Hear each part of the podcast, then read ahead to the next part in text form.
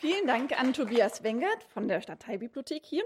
Ja, auch von mir ein herzliches Willkommen hier in der Stadtbibliothek zum dritten und letzten Teil. Hm, hier steht ein Laptop, kann ich gar nicht mein Brett hinlegen. Zum dritten und letzten Teil der Veranstaltungsreihen Frauen in Fantasy. Wir hatten bisher schon zwei sehr tolle Veranstaltungen, einmal im Monat. Die allererste fand im Mai statt zum Thema Andrea oder Andreas. Da ging es vor allen Dingen um die Chancengleichheit auf dem Fantasy-Markt, auf dem Fantasy-Buchmarkt auch. Und wir haben festgestellt, dass dieses Thema nicht einfach nur Autorinnen und Autoren betrifft, sondern es geht auch weiter zu den Figuren in den Büchern, zu den Protagonistinnen, wie sie auch dargestellt werden, bis hin zur Darstellung auf dem Cover und dann auch die Ansprache der Zielgruppe. Es war wahnsinnig spannend.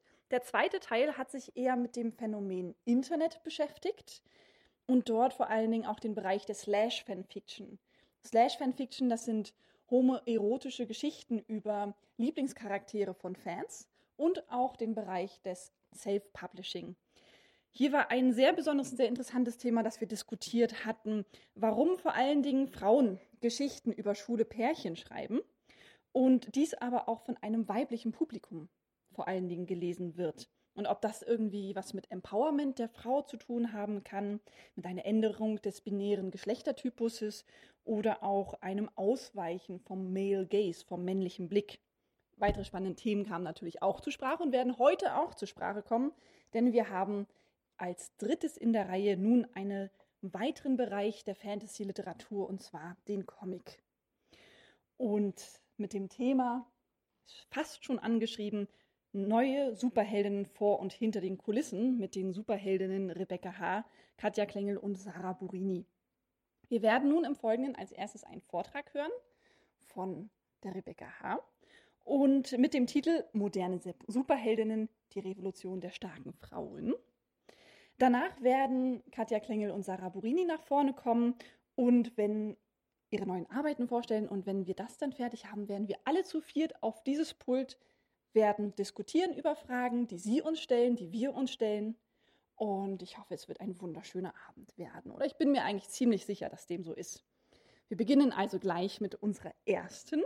Und das ist Rebecca H. Sie ist promovierte Literatur- und Medienwissenschaftlerin, welche sich in ihren wissenschaftlichen Arbeiten mit dem sehr spannenden Thema auseinandersetzt, wie sich unsere Wahrnehmung verändert, wenn sich die virtuellen Welten und die Realität immer mehr überlagern.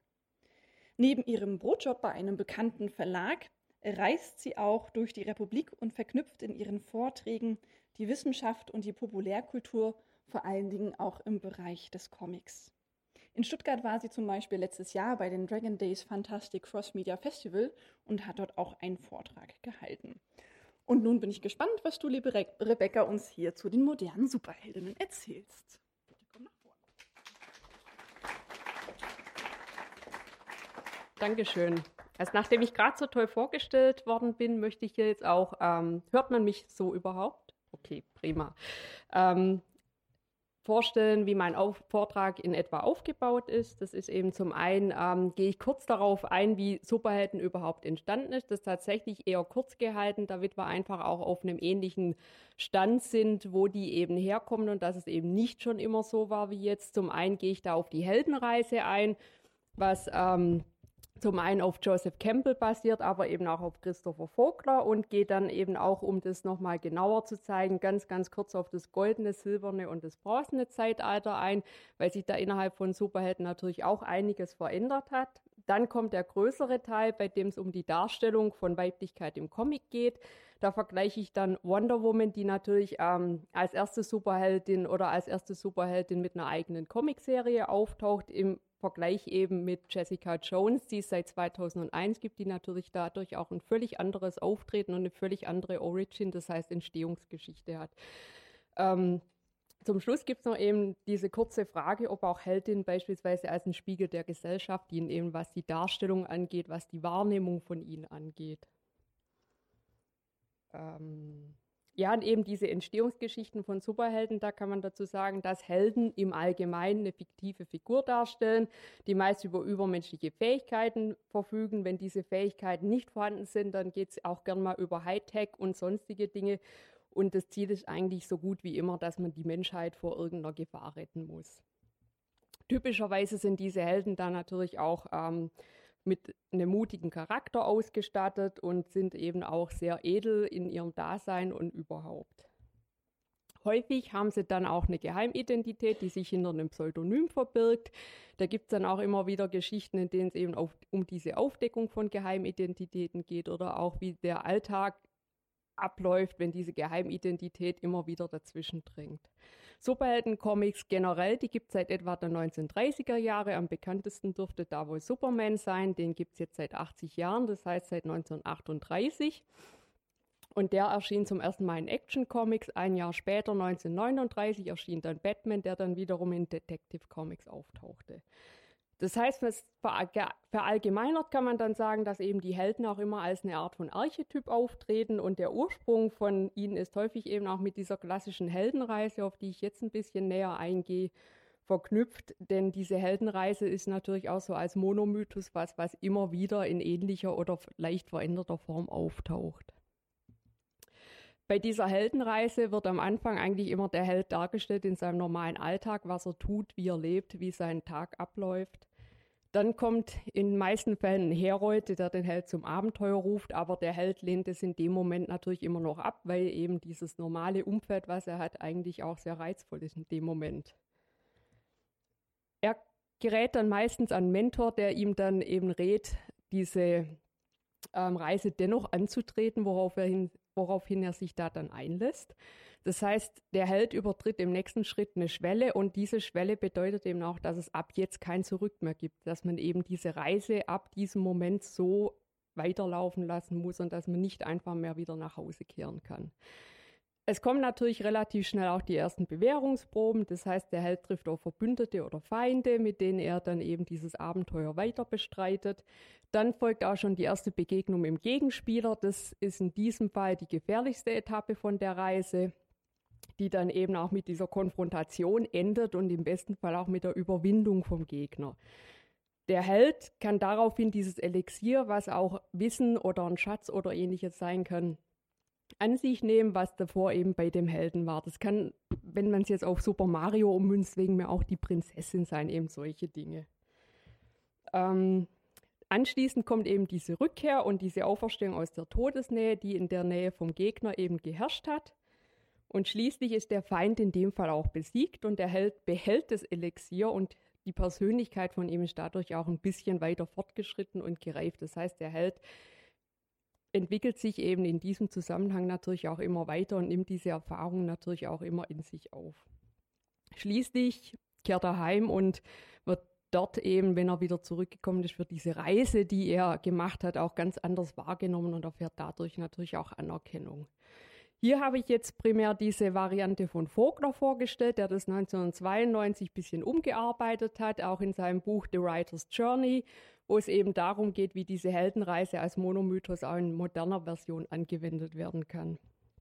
Ursprünglich stammt es allerdings von dem Psychologen Joseph Campbell, der dieses Buch ähm, Der Heros in tausend Gestalten verfasst hat. Das kam 1953 raus, sprich eine ganz andere Zeit als jetzt und dadurch natürlich auch mit anderen Schwerpunkten innerhalb von dieser Heldenreise. Das heißt, ähm, Vogler hat manche Teile, die jetzt beispielsweise Campbell ausgearbeitet hat, viel weniger ausgearbeitet, beziehungsweise auch viel neutraler verfasst. Denn bei Campbell taucht beispielsweise diese Begegnung mit der Göttin auf, was eben dem Helden, in dem Fall meistens dem männlichen Helden, natürlich auch so diese gegengeschlechtliche Macht offenbar macht. Dann gleichzeitig taucht auch die Frau als Versucherin auf, was bei, Cam äh, bei Vogler nicht mehr in der Form ausgearbeitet wird, denn dadurch wird ja die, Hel äh, die Frau eben als diese Versucherin auch zum Ablenkungsmanöver für den Helden. Sprich, der Held soll eigentlich lieber zu ihr, als dass er diese Heldenreise weiter bestreitet. Und ähm, der Punkt, der eben bei Vogler auch fällt, ist diese Versöhnung mit dem Vater. Das heißt, dass der Held eben im Normalfall laut Campbell das Erbe seiner Vorfahren in sich trägt und eben auch dadurch sein eigener Gegner ist. Der Held entwickelt sich natürlich weiter, aber diese psychologisierenden Faktoren werden bei Vogler einfach nicht in der Form ausgearbeitet. Das heißt, Vogler selbst modernisiert diesen, dieses Prinzip vom Monomythos und bei ihm spielen dann auch Gender und Geschlecht nicht mehr diese große Rolle, wie das eben bei Campbell zu sein scheint. Das heißt, auch viele Superheldengeschichten, die man heute so kennt, basieren natürlich auf diesem Muster, wenn man das so möchte. Auch diese Origins von Helden bauen immer wieder auf diesen Grundlagen vom Monomythos auf. Wenn man da diverse Geschichten und Comics rausnimmt, wird man da auch immer wieder eben den Herold finden oder auch eben den Bösewicht sowieso. Und ähm, die Heldinreise in dem Fall kann man dann auch als eine Metapher sehen, um eben die eigene Dunkelheit zu überwinden. Und ähm, wie ich vorher schon erwähnt habe, die Comics sind ja über einen längeren Zeitraum entstanden. Um das jetzt ein bisschen zu verkürzen mit dem goldenen Zeitalter. Das startet etwa ab 1938, sprich auch mit der Geburt von Superman. Die Helden sind in dem Fall überlebensgroß und sehr ikonisch dargestellt. Sie haben kaum Fehler, sie sind perfekt und eben immer auf der Seite des Guten, zumindest wenn man das verallgemeinern sagt. Häufig gibt es auch literarische oder auch filmische Versatzstücke, teilweise wird es auch für Propaganda verwendet. Das silberne Zeitalter setzt etwa in 50er Jahren ein. Da gehen die Datierungen auch auseinander, ob es die 1950er oder 1955 ist. Hier haben wir eine neue Art von Helden, die dann eben anders dargestellt werden, dadurch, dass auch das Menschliche wieder mehr im Vordergrund steht. Das heißt, diese ikonische Darstellung gerät ein bisschen in den Hintergrund. Die Helden haben wieder Schwächen und sie durchleben vor allem auch Alltagsprobleme. Speziell bei Marvel taucht es auf mit Figuren, die natürlich auch heute noch bekannt sind, wie beispielsweise Hulk oder bei Fantastic Four auch das Ding, die natürlich so eine eigene Art von Groteske dann auch darstellen. Bei dem Bronzenalter, das zeitlich etwa in 1970ern verortet wird, haben wir dann auch wieder andere Themen, wie beispielsweise Rassismus, Umweltverschmutzung oder Drogenprobleme. Während in diesem dunklen Zeitalter, was so etwa Mitte der 80er verortet wird, immer mehr unabhängige Verlage außerhalb von DC und Marvel auch auftauchen. Es gibt mehr Fantasy- und Horror-Comics. Und diese ganzen Figuren, auch aus diesen Superhelden-Comics, werden natürlich general überholt und sie erhalten häufig auch mehr Tiefe. Comics wie jetzt beispielsweise Watchmen von Alan Moore oder eben auch Dark Knight von Frank Miller zeigen das sehr schön, weil da eben diese Superhelden auch nicht mehr diese strahlenden Figuren sind, sondern tatsächlich ähm, auch diesen Übergang zu dem moderneren Zeitalter beziehungsweise zur Gegenwart so langsam herstellen. Und in der Gegenwart, die habe ich jetzt so etwa ab 2000 verortet, merkt man, dass immer mehr starke Frauenfiguren außerhalb von Wonder Woman auftauchen, die halt eben auch in den Comics immer mehr Raum einnehmen. Eben, was ich hier jetzt primär vorstelle, auch Jessica Jones, aber auch Miss Marvel taucht auf in einer modernen anderen Version oder auch Gwenpool. Grundsätzlich lässt sich über diese Darstellung von Weiblichkeit im Comic sagen, dass Superhelden natürlich immer auch Archetypen sind, was ich vorher schon erwähnt habe. Das heißt, wenn es jetzt um männliche Superhelden geht, haben wir auch eine hypermaskuline Darstellung, was man eben an diesem Bild auch recht gut sieht. Frauen hingegen tauchen zumindest früher hauptsächlich in dieser sexualisierten Version von dieser Damsel in Distress auf, sprich gern mal irgendwo gefesselt und sie muss gerettet werden, was auf eine starke Verwundbarkeit auch hindeutet. Aber wenn sie doch starke Figuren darstellen, dann haben wir natürlich ja immer wieder das Problem, dass diese Kräfte selbstverständlich auch legitimiert werden müssen, weil von selber kommen die ja dann eben nicht oder von selber wird man da auch nicht automatisch akzeptiert. Heldinnen müssen dafür oft auch auf männliche Eigenschaften dann zurückgreifen, beispielsweise auch die Weiblichkeit in dem Fall zurücknehmen, um auch diese Spannung innerhalb von der Erzählstruktur zu minimieren. Wenn ich jetzt Wonder Woman mit Jessica Jones vergleiche, dann habe ich hier zwei sehr verschiedene Ansätze von Comicfiguren, die natürlich auch in unterschiedlichen medialen Bearbeitungen, beispielsweise als Film oder Serie münden. Während es letztes Jahr eben von Wonder Woman den Film gab, findet Jessica Jones inzwischen eher auf Netflix als Serie statt, was natürlich ein grundsätzlich verschiedenes Publikum auch anspricht. Beide Charaktere verfügen dabei aber über eigenständige Comics. Das heißt, beide sind auch die Hauptfigur in ihrem jeweiligen Comic. Das ist, dass hier auch eine klar ausformulierte Origin dargestellt wird. Das heißt, diese Figuren sind nicht einfach da, sondern es wird auch erzählt, wo sie herkommen. Aber je nach Zeitgeist verändern sich diese Origins natürlich auch. Das heißt beispielsweise von Wonder Woman, da gibt es x unterschiedliche Varianten, die auch immer wieder neu erzählt werden. Beide Charaktere zeigen eben auch durch diese Comic-Vorlage auch, wie sie äh, mit dem Medium jeweils sehr unterschiedlich umgehen. Das heißt, Wonder Woman selbst taucht als dieser Prototyp von der ersten weiblichen Superheldin auf und diese Ikonenhaftigkeit wird von ihr halt immer wieder hervorgehoben, auch in dem Film. Während Jessica Jones vielmehr als eine Anti-Heldin auftritt, die auch relativ neu erst sich etabliert hat. Und ähm, durch diese Netflix-Serie wird hier natürlich auch ermöglicht, dass sie dieses Dunkle ganz anders ausspielen kann, als es jetzt beispielsweise in einem Mainstream-Kinofilm möglich wäre. Ähm, zur Geschichte von Wonder Woman lässt sich sagen, dass sie 1941 von William Moulton Marston entwickelt wurde. Der wiederum war Psychologe, der den Lügendetektor entwickelt hat. Er wollte eine Superheldin, die ihren männlichen Kollegen in dem Fall auch in nichts nachsteht. Er stellt dabei das weibliche Prinzip von der Liebe gegen das männliche Prinzip von der Kriegskunst. Später haben wir auch, also in ersten Comics haben wir keine direkten Referenzen zu Kriegen, aber man merkt schon, dass da der Zweite Weltkrieg gemeint ist, einfach weil es immer wieder auch Referenzen gibt, wenn Amerika dann den Krieg gewinnt und so weiter, aber es wird tatsächlich weniger klar ausgesprochen. Wir haben hier dann auch dieses neue weibliche Rollenmodell innerhalb vom Comic. Das heißt, Frauen in Comics sind nicht mehr nur der Nebencharakter, der womöglich gerettet werden muss, sondern sie stehen selber im Zentrum und retten andere wir haben dann natürlich auch dieses Lasso der Wahrheit, was eben auch mit, diesem, mit dieser Erfindung vom Lügendetektor eine ganz interessante Komponente gibt. Da muss man sich natürlich immer wieder diese Frage gefallen lassen, ob das möglicherweise eine Fetisch- oder Bondage-Fantasie ist, da dieses Gerücht halt auch immer wieder auftaucht. Weil dieses Lasso selbst hat natürlich auch ähm, diese Macht, dass wer von diesem Lasso gefesselt wird, der muss dann eben alles tun, was Wonder Woman sagt, oder eben auch ähm, die Wahrheit sagen, wobei sich das auch je nachdem, in welcher Epoche man sich befindet, leicht verändert. Da haben wir jetzt auch dieses kurze, diese kurze Sequenz, die eben diese allererste Szene darstellt, wenn Wonder Woman in der allerersten Geschichte dieses Lasso überreicht bekommt und eben auch erklärt bekommt, wie dieses Lasso funktioniert. Da kriegt sie von ihrer Mutter dieses Lasso und geht dann zu einer anderen hin, die sagt, hey, mach doch mal einen Kopfstand. Die weigert sich zuerst, aber gefesselt mit dem Lasso tut es dann eben doch. Wir haben dann später auch noch diese Armschienen, die immer wieder auftauchen, die als sichtbares Zeichen dafür dienen, dass eben Herakles die Amazon beinahe unterworfen hätte, in denen er Hippolytas, also die Mutter von Wonder Woman, in der man ihr den Gürtel beinahe geklaut hätte, einfach, dass man da auch ähm, dieses sichtbare Zeichen hat. Generell taucht immer wieder dieses Fesselmotiv auf, was von Marston mit diesem Break Your Bonds eigentlich immer eingesetzt wird, eben dass dieses Motiv von dieser gefesselten und angeketteten Frau auftaucht, die sich aber selbst befreien muss und das häufig auch kann. Man kann hier natürlich dann auch auf diese Kritik eingehen, dass eben genau dieses Auftreten, also vor allem dieses optische Auftreten natürlich auch Wonder Woman oder generell Frauen in solchen Comics als ein Objekt vom männlichen Blick machten.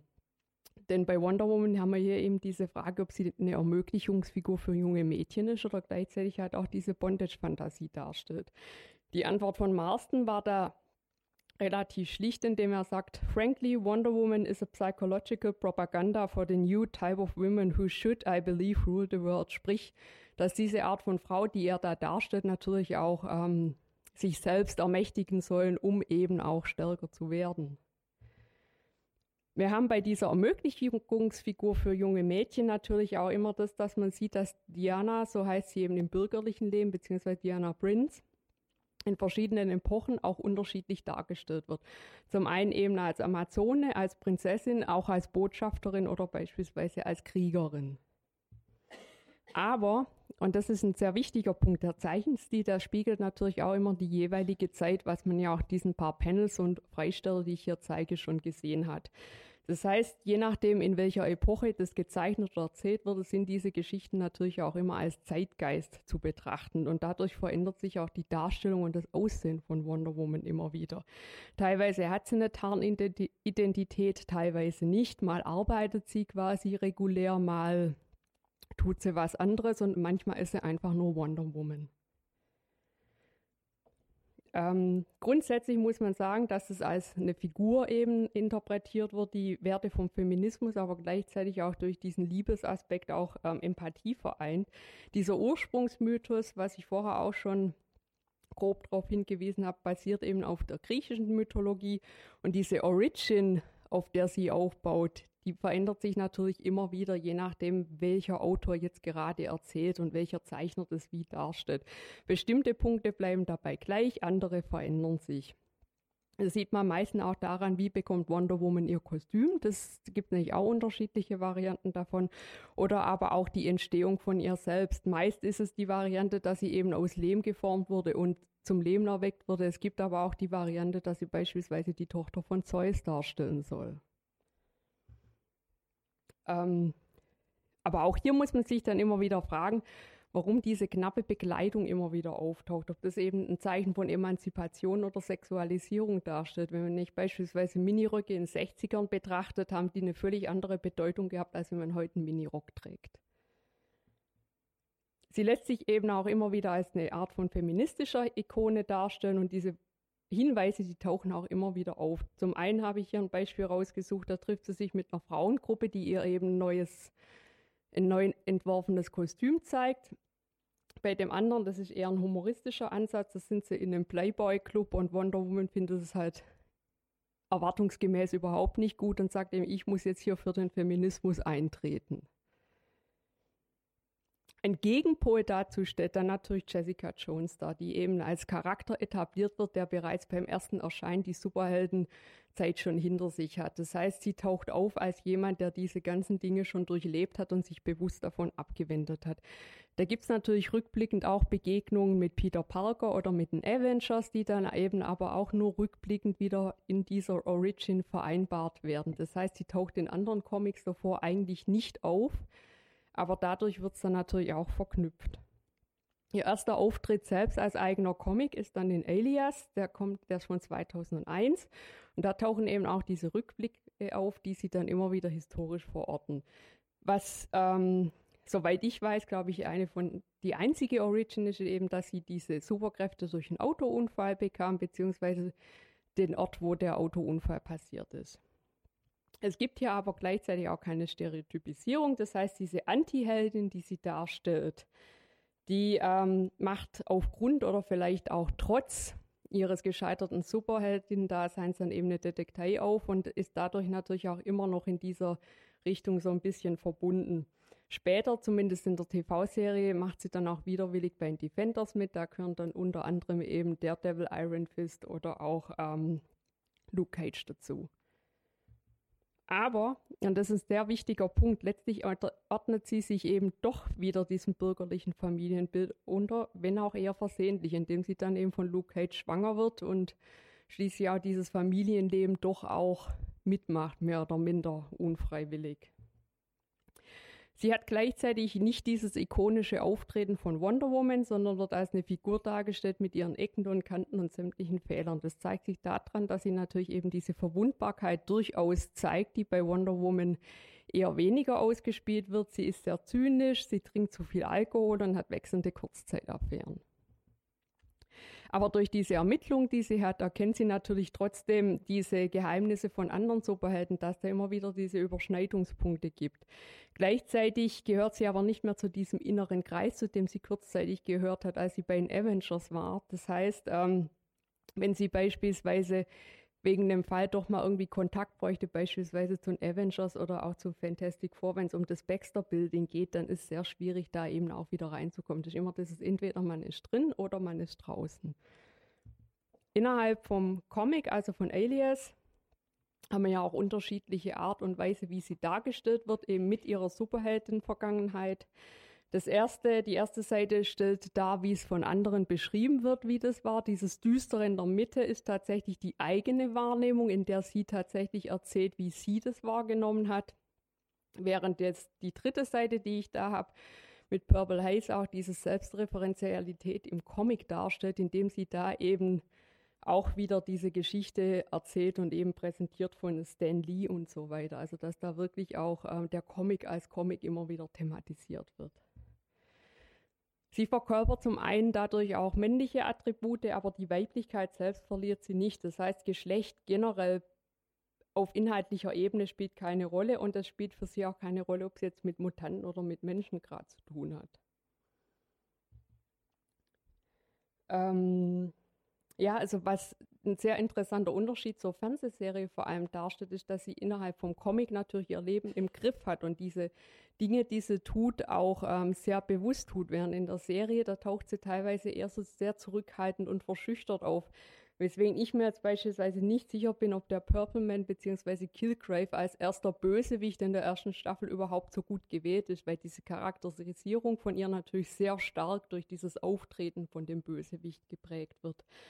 Denn grundsätzlich lässt sich sagen, dass sie diesen männlichen Charakteren schon sehr ebenbürtig ist, was sich eben auch darin zeigt, dass Macht grundsätzlich auf verschiedene Arten dargestellt und auch ausgelebt werden kann. Und diese Selbstreferenzialität, vor allem im Comic, taucht auch bei Sequenzen auf, indem sie eben beispielsweise Killgrave im Gefängnis besucht. Diese Selbstreferenzialität fällt bei Wonder Woman größtenteils vollständig. Hier habe ich was Schönes rausgesucht. Killgrave sagt Jessica Jones, wenn das nicht meine Lieblingscomicfigur ist. Woraufhin sie dann antwortet, Killgrave, wenn das nur ein Comic ist und wir alle nur Figuren in diesem Comic sind, wenn du das glaubst, warum bist du dann noch hier? geh doch einfach raus. Dann kommt die schlichte Antwort mit, ich bin nicht der Autor. Das heißt, diese Comicfiguren sind natürlich immer nur dem unterworfen, was man da von außen auch als Autor eben schreibt. Ein starker Kontrast, den ich auch sehr spannend finde bei Jessica Jones, ist, nat ist natürlich auch dieser Kontrast zu anderen Marvel-Heldinnen. Das heißt, sie agiert als Einzelfigur und sie kann das auch alleine, während beispielsweise in diesem erweiterten Kino-Universum Figuren wie Black Widow, Scarlet Witch oder auch Gamora und The Wasp, die tauchen immer im Verbund mit anderen Figuren auf, beispielsweise eben mit Avengers oder mit Ant-Man, während Jessica Jones da doch deutlich unabhängiger agiert. Sie befreit sich dadurch von diesen äußeren Heldenkonventionen natürlich auch, indem sie ein neues Frauenbild innerhalb von diesem Genre kreiert, denn sie trägt weder ein Kostüm noch einen Superheldenname, Zumindest jetzt nicht mehr und hat sich da auch bewusst dagegen entschieden. Gleichzeitig ist auch kein Geheimnis. Das heißt, sie ist auch nicht verwundbar dadurch, dass diese Tarnidentität beispielsweise aufgedeckt wird. Abschließend lässt sich da sagen, dass eben Heldin als Spiegel der Gesellschaft insofern gerechtfertigt ist, als Aussage, dass eben bei bestimmten Superheldentypen diese veränderte Darstellung durchaus auch ähm, bemerkbar ist. Das heißt, es kommt auch sehr häufig auf Autor und Zeichner an, wie das dargestellt wird und eben was auch der Auftrag natürlich war, was in diesem Comic vorkommen sollte. Dieser Zeichenstil bei Jessica Jones beispielsweise ist in diesem Fall sehr rau, erinnert an Film Noir und hat auch was sehr Reduziertes, je nachdem, in welcher Erzählebene wir uns da natürlich befinden. Bei Wonder Woman hingegen ist so, dass es je nach Epoche sehr übersexualisiert wirkt, worüber man streiten kann, ob es tatsächlich ist oder ob das einfach auch zu dieser Selbstermächtigung von der Figur gehört. Denn insgesamt wird sie natürlich immer als eine sehr feministisch orientierte Frau dargestellt, die sich einfach um sowas keinen Kopf machen muss, wenn man es genau nimmt. Was man aber auf jeden Fall betrachten muss, ist schlicht dieser Entstehungszeitpunkt. Das heißt, dass Wonder Woman aus den 40ern stammt und Jessica Jones eben schon eine Figur aus dem neuen Jahrtausend darstellt. Beide Figuren tragen natürlich da unverkennbar die Zeichen aus der Zeit, in der sie entstanden ist. Das heißt, Wonder Woman ist natürlich ganz anders etabliert und entwickelt als beispielsweise ähm, Jessica Jones. Das heißt, diese Superheldin sind je nach Umfeld und dem Entstehungskontext eine zeitgenössische Wunsch- oder Ist-Vorstellung, aber es ist nicht automatisch mit feministischen Idealen gekoppelt oder auch wahrzunehmen. Und das war's.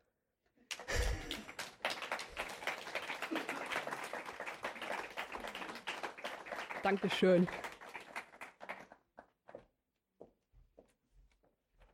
So, vielen lieben Dank, Rebecca H. Das war wundervoll. Als nächstes äh, darf ich gleich Katja Klengel nach vorne bitten. Katja Klengel ist äh, Comiczeichnerin und auch Drehbuchautorin und auf ihrem Blog Blatt Tonisch veröffentlicht sie regelmäßig Comics und gibt auch Einblicke in ihre anderen Arbeiten. So auch zu ihrem neuen Buch Girls Planning, welches im September erscheint. Ein weiteres Comic, als ich so alt war, wird im August auf Französisch veröffentlicht, obwohl es noch keinen deutschen Verlag hat. Ist also eine sehr spannende Geschichte, aber Sie können es auch sehr gerne auf Französisch lesen. 2018 ist ein wirklich sehr erfolgreiches Jahr für Katja Klengel, denn nicht, dass sie nur zwei Bücher als Printform veröffentlicht oder zwei Com Comics, sondern sie hat auch für ihre Live-Action-Fantasy-Serie Vesta den Förderpreis des Mitteldeutschen der Mitteldeutschen Medienförderung gewonnen. Herzlichen Glückwunsch. Und nun möchte ich Katja nach vorne bitten, damit sie uns etwas über ihr Buch erzählt.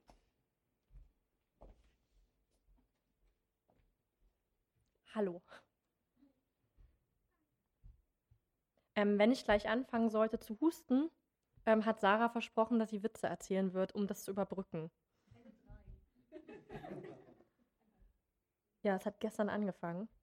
Ähm, ja, genau. Ähm, danke für die Anmoderation. Ähm, ja, mein Buch Girlsplaining, das kommt äh, im September raus. Und eigentlich kann man das so sagen, dass das ähm, ursprünglich von meinen äh, autobiografischen äh, Comics erwachsen ist. Ähm, ich habe in der Kunstuni an der HFBK Dresden studiert und dort haben immer alle nur gemalt und ich habe mich dann immer in mein Zimmer zurückgezogen und ähm, darüber Comics gemacht, wie alle gemein zu mir sind. Nein, nicht nur das, aber ich habe, ähm, es war gerade so ein Autobio-Boom und ich habe das natürlich auch gemacht. Die Sarah Brini hat ja auch autobiografische Comics gemacht oder mehr oder weniger ähm, angehaucht. Ähm, und ähm, dann habe ich sozusagen mal einen Comic darüber gemacht, ähm, als große leidenschaftliche Spielzeugsammlerin, die ich bin, ähm, dass ich es irgendwie seltsam finde, heutzutage in Spielzeugläden zu gehen und es ist alles so getrennt nach äh, Spielzeug für Männer, äh, für Jungs und Spielzeug für Mädchen. Und das fand ich so seltsam, dass ich einen Comic darüber gemacht habe. Und so wurde das Online-Magazin Broadly überhaupt auf mich aufmerksam und hat gesagt, na dann mach doch gerne mal eine Kolumne für uns. Ähm, und da habe ich mich nicht lumpen lassen. Und so ist Girls Blaming ähm, entstanden. Und ähm, wie ihr vielleicht gehört habt, ist das auch ein bisschen abgeleitet von Mansplaining. Ähm, und ich habe diesen Begriff etwas ähm, ähm, mir, mir zugunsten umgewandelt und ihn Girlsplaining genannt, weil ich jetzt nicht sage, ich bin die absolut krasseste Feministin der Welt, sondern ich versuche natürlich auch mir in mein, meiner Kolumne einfach Sachen zu erklären und ähm, Dinge aufzuarbeiten, die mir passiert sind. Ähm, und so setze ich mich zum Beispiel, das war ein Bild davon, also mein Kolumnentitelbild, und so setze ich mich zum Beispiel auch mit meiner Vergangenheit ähm, auseinander und hinterfrage, was gab es eigentlich für Helden in meiner Vergangenheit und meiner Kindheit. Und hier ist ein kleiner Comic dazu. Superheldin mit Rotwein. Diese Kolumne gibt mir Kraft, Dinge zu formulieren, die mir im echten Leben manchmal nicht einfallen. Ganz ehrlich, manchmal fehlt mir einfach der Mut, wenn ich allein in einer unerwarteten Situation bin. Eine Beleidigung in der U-Bahn oder eine billige Anmache wie diese. Einmal die 30a, die Fo. Kann ich die Suppe auch zum Mitnehmen haben? Du kannst auch mich zum Mitnehmen haben, Baby. Ich halt genauso warm. Kennt ihr das?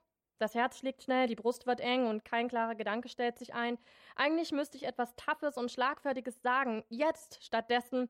Captain, wir empfangen ein Stör Störsignal in Form einer sexualisierenden Bemerkung. Schutzschilde sind deaktiviert. Der Reiz hat bereits das Gehirn erreicht. Wir brauchen jetzt eine Reaktion, Sir. Ach, dass es immer so kompliziert sein muss. Gehen Sie auf Deeskalationskurs, reduzieren Sie das Drama. Bei, bei, bei allem Respekt, Sir, das erscheint mir unlogisch. Der Abgrenzungskurs wäre erfahrungsgemäß sinnvoller. Ich bin der Captain, alles hört auf mein Kommando. Wenn wir eine Gleichstellungsbeauftragte hätten, gäbe es längst eine Frau als Captain. Starte nun System. Gehe auf der Deeskalationskurs in 3, 2, 1. Alle Gehirnaktivitäten sind nun auf Minimum. Du kannst auch mich zum Mitnehmen haben. Ich halte genauso warm. Wir haben sie verloren. Wieder die Welt gerettet mit albernem Gekicher. Glaubt mir, die Suppe wird nicht mehr gut schmecken, wenn mir zu Hause dann die perfekte Antwort einfällt. Viel zu spät. Als Drehbuchautorin schreibe ich deshalb gerne starke Frauen, die selbst immer den richtigen Spruch haben. In den 90ern saß ich viel vor der Glotze. Ich muss an die vielen Heldinnen meiner Kindheit denken ähm, und wie sehr ich so, ähm, so sein wollte wie sie. Oh, wie sehr wünschte ich mir, ein bisschen so wie Buffy zu sein. Sie ist zwar Schülerin, aber abends jagt sie auf Friedhöfen Vampire. Und dabei sieht sie nicht nur arschcool aus, sie hat auch immer einen coolen Spruch parat. I've always wanted to kill a Slayer. And I've always wanted piano lessons, so really, who's surprised we all have this unexpressed rage? Tell you, um, but honestly, I think I'm expressing mine better. Tell you what, you find yourself a good anger management class and I'll jam this pokey woodstick through your heart. Ich sag euch, die 90er waren voll mit, mit inspirierenden Fernsehheldinnen. Und alle, mich, alle prägen mich bis, zu, bis heute. Zum Beispiel Prinzessin Fantagiro.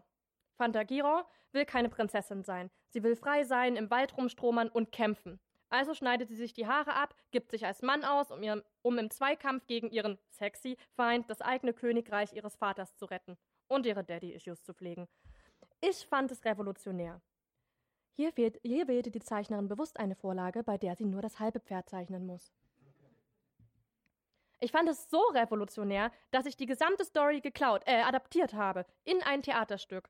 Mein, mein Werkenlehrer hat mir dafür extra ein Schwert geschnitzt und meine Mama hat aus Umzugskartons eine Burg gebastelt. Doch am Tag der Uraufführung stellten ausgerechnet meine männlichen Schauspieler das Stück in Frage. Ich kann so nicht arbeiten, das Skript macht keinen Sinn. Dass die Prinzessin uns Räuber besiegt, kann gar nicht sein. Darum geht es ja gerade. Fight like a girl. Ihr, äh, ich bin raus. Tch. Hey, äh, Lisa, weißt du, wann Schluss ist? Ich hab Mama versprochen, die Dekokiefer heute wieder mitzubringen. Im Anschluss musste ich mit den verbliebenen Schauspielerinnen improvisieren. Es wurde das erfolgreichste Bühnenstück, das je an einer deutschen Grundschule aufgeführt wurde. Bis heute rufen Fans an, um mir zu jubilieren. Fräulein Klengel, Mr. Billy Wilder ist am Telefon. Schon wieder. Er möchte Ihnen seine Oscars vermachen. Alle. Er sagt, er sei unwürdig jetzt, da er, da er Ihr Werk kenne. Na, stellen Sie die Preise zu den anderen, James. Ich brauch bald ein neues Regal. Ach, und er soll die einschmelzen und einen Frauenkörper draus formen. Meine größte Heldin war natürlich Sailor Moon, beziehungsweise ihre Verbündete Sailor Mars. Sailor Moon trägt ein Matrosenkleidchen und bezieht ihre magischen Kräfte vom Mond, mit dem sie gegen Dämonen kämpft. An ihrer Seite kämpfen viele weitere Heldinnen, die mir immer das Gefühl gegeben, gegeben haben, Frauen haben Power. Außerdem vermittelt die Serie, dass Liebe nicht an, bestimm an ein bestimmtes Geschlecht gebunden ist. Man liebt den Menschen für das, was er ist. Und oft verwandelten sich Männer in Frauen und es war nie Thema. Es war einfach so und für mich war das total normal. Die TV-Sender in Deutschland waren jedoch von der Homoerotik, et Homoerotik etwas verwirrt, weswegen sie schwule Männer von Frauen sprechen ließen. Deshalb hier die Manga-Vorlage. Natürlich, natürlich will ich bis heute so sein wie Sailor Mars und Co., selber Sailor-Kriegerin werden. Auch sel selber Sailor-Kriegerin zu werden, ist bei mir jedoch immer am Kostüm gescheitert. Und dieser Metallsplitter steckt seit 60 Jahren in meinem Finger, bohrt sich immer tiefer in die Haut erinnert an die finstere Zeit damals. Meinst du den Krieg, Oma? Ist das ein Granatsplitter? Nein, mein Junge, eine Tackernadel. Deswegen nähe nie ein Sailor Moon Kostüm mit einem Tacker. Bald wirst du das blutige Kostüm erben. Es soll dich lehren. Natürlich gab es noch mehr Heldinnen. Lady Oscar, Utena, The Powerpuff Girls, Helga Pataki, Clarissa, Anne mit den roten Haaren, Ronja Räubertochter, Umi aus Magic Knight Rayos, etc., etc. Ich bin froh, dass es diese Heldinnen gab. Auch wenn sie fiktiv waren, haben sie mich geleitet. Denn die echten Heldinnen waren im Leben rar. Heldinnen? Schlägt man bei Wikipedia das Wort Heldin nach, ist Wikipedia offenbar verwirrt. Heldin steht für weiblicher Held. Ein Held, althochdeutsch Hel Heledio, ist eine Person, die eine Heldentat, also eine besondere, außeralltägliche Leistung hervorbringt. Dabei kann es sich um reale oder fiktive Personen handeln, um Gestalten der Geschichte, Legenden oder auch Sagen. Seine heroischen Fähigkeiten können von körperlicher Art, Kraft, Schnelligkeit, Ausdauer usw. So oder auch geistiger Natur sein. Mut, Aufopferungsbereitschaft, Kampf für Ideale, Tugendhaftigkeit oder Einsatzbereitschaft für Mitmenschen. Dann werden etliche Männer genannt und lediglich vier Frauen. Jeanne d'Arc, Mulan, eine Frau, dessen Namen ich nicht mehr aussprechen kann, Pentes weiß es jemand? Penthesilea und Tomoe Gosen. Wo sind die Heldinnen fern von Jeanne d'Arc abgeblieben? Es kann doch nicht sein, dass die Jungfrau von Orleans die einzige Heldin bleibt, an die man sich erinnert. Eine Heldin, die mit meiner Welt nichts zu tun hat, die sich fremd anfühlt. Leute, da geht doch noch mehr, außer Frauen, die auf dem Scheiterhaufen brennen. Wir haben hundert Leute gefragt, nennen Sie eine literarische Heldin, die nicht vergewaltigt oder getötet wird. Da sagten Sie, deine Mutter. Deine Mutter sagten auch 38 Leute. Yes! What? Es ist nicht so, dass es diese Helden nicht, Heldinnen nicht gab. Doch wenn ich heute an meine Schulzeit denke, werden sie, ähm, wenn ich heute an meine Schulzeit denke, wurden sie uns vorenthalten.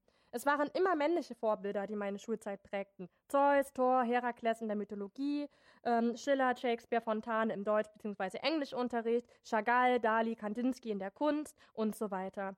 Meine Freundin Jael hat, damals, hat das damals schon geblickt und eine Petition in ihrer Schule gestartet. Man möge mehr Literatur von Frauen lesen. Das nenne ich heldinnenhaft. Und nun lesen wir ein zehntes Mal Hamlet. Wohl an? Nein!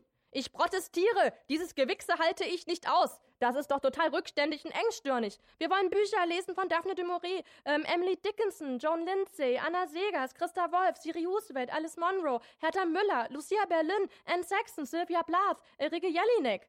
Halten Sie den Rand, Sie sind ja wieder total hysterisch.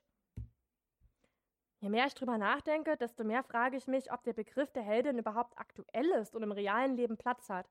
Sind Heldinnen nicht auch einsam? Ist es nicht ihr Schicksal, etwas für ihre Ideale zu opfern, gar den Kopf zu lassen? Ist es nicht diese Tragik, die diese Heldin interessant macht? Hey, hallo, ist da wer? Es ist so still und zugig hier oben. Und die Lanze wird langsam echt schwer. Kann mir mal jemand die abnehmen? Machen wir, uns, machen wir es uns da nicht zu bequem? Gehören Heldinnen am Ende nur in Bücher und ins Fernsehen? Ah! Eine mutierte Riesenspinne, Hilfe! Hat ja jemand nach einer Heldin verlangt? Ich nämlich auch, schon vor zwei Stunden. Eine Freundin schildert einen Vorfall aus der U-Bahn. Eine Frau wird im vollen Waggon sexuell belästigt. Sie wird von einem Mann gedrängt, auszusteigen, um mit ihm Sex zu haben. Die Frau willigt ein. Sie gehen zur Tür, er steigt aus. Die Tür geht zu, noch ehe er, ähm, er realisiert, dass sie drinnen geblieben ist. Die Meute in der U-Bahn applaudiert. Applaudiert der Heldin. Vorher waren sie still. Keiner hat sich gewagt, einzuschreiten. Die einsame Heldin. Ihr Cape weht im Wind. Zu Hause wird sie sich einen Wein aufmachen, sich allein gelassen fühlen, während sie denkt, warum muss ich die Welt allein retten? Heldinnen und Helden sind Begriffe aus alten Zeiten, ein pathetisches Überbleibsel, das im Einzelnen Opferbereitschaft wecken soll. Ich finde, es wäre doch an der Zeit, keine Denkmäler für Heldinnen zu bauen, sondern eine Gemeinschaft, in der jeder auf den anderen achtet, gerade unter uns Frauen. Dann müssten wir uns zwar immer noch jeden, dann müssten wir zwar immer noch jeden Tag die Welt retten, uns gegen Beleidigungen, Anmachungen oder Belästigungen zu Wehr setzen, aber wir müssten es nicht alleine tun. Sorry, but not sorry. Sorry, wir haben beschlossen, Ihre Befehle zu verweigern. Was? Aber ich bin der Kapitän des Schiffes. Ich, ich hab den Penis. Ähm, starte nun System. Gehe auf Konfrontationskurs in 3, 2, 1. Alle Gehirnaktivitäten sind nun auf Maximum. Du kannst auch mich zum Mitnehmen haben. Ich halte genauso warm. Bitte lassen Sie solche Bemerkungen. Ich will nur meine Faux. Oh, okay, sorry. Und wieder die Welt, ähm, und, und wieder die Welt ein bisschen mehr gerettet gemeinsam.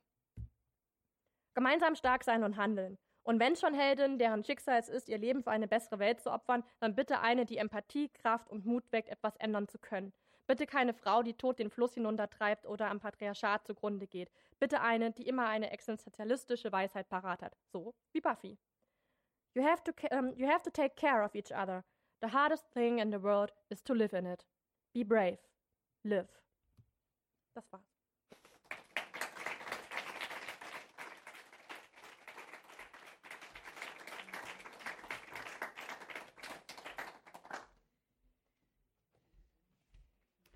Ja, vielen Dank, liebe Katja Klengel. Sie werden natürlich noch mehr lesen können. Es gibt im Buch noch mehr Kapitel darüber, das dann im September erscheint. Sie können bestimmt jetzt auch schon äh, sich auf der Website das anschauen und vorbuchen. Also es gibt viele Möglichkeiten, da schon mal zu. Sie haben es gehört. Nun kommen wir zu unserem dritten Gast. Und zwar zu Sarah Burini. Sarah ist eine sehr erfolgreiche Comic-Künstlerin, welche vor allem durch ihr Webcomic Das Leben ist kein Ponyhof bekannt geworden ist. Und das führt sie seit 2009. Hierfür wurde sie schon für, mit mehreren Preisen geehrt und most recently mit dem Max- und Moritz-Preis dieses Jahr 2018. Und zwar als bester deutschsprachiger Comicstrip.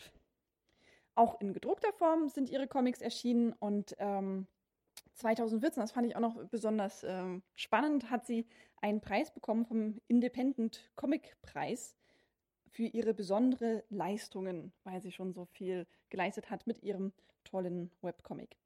So, 2015 kam eine neue Figur und zwar Nerdgirl. Nerdgirl ist eine Superheldin der anderen Art und äh, die wird auch demnächst veröffentlicht oder ist schon veröffentlicht und kommt als Buch raus. Ist als Buch rausgekommen? Heft. Entschuldigung. Ich habe jetzt, ich äh, war mir nicht sicher, ob ich jetzt hier in Vergangenheitsform geschrieben hatte oder nicht. Das ist, naja, okay. Also auf jeden Fall möchte ich Sarah bitten, nach vorne zu kommen und uns etwas über ihre Superheldin Nerdgirl zu erzählen.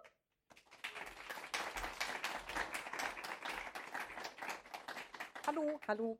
Äh, ja, erstmal das Mikro wieder nach ganz unten. So. ähm, ja, hallo, freut mich, dass ihr hier seid. Ich erzähle heute ein bisschen was äh, aus der von der praktischen Seite her und zwar Superheldin im humoristischen Kontext. Ich gucke jetzt mal hier, ich mache jetzt mal ganz unauffällig dieses PDF auf.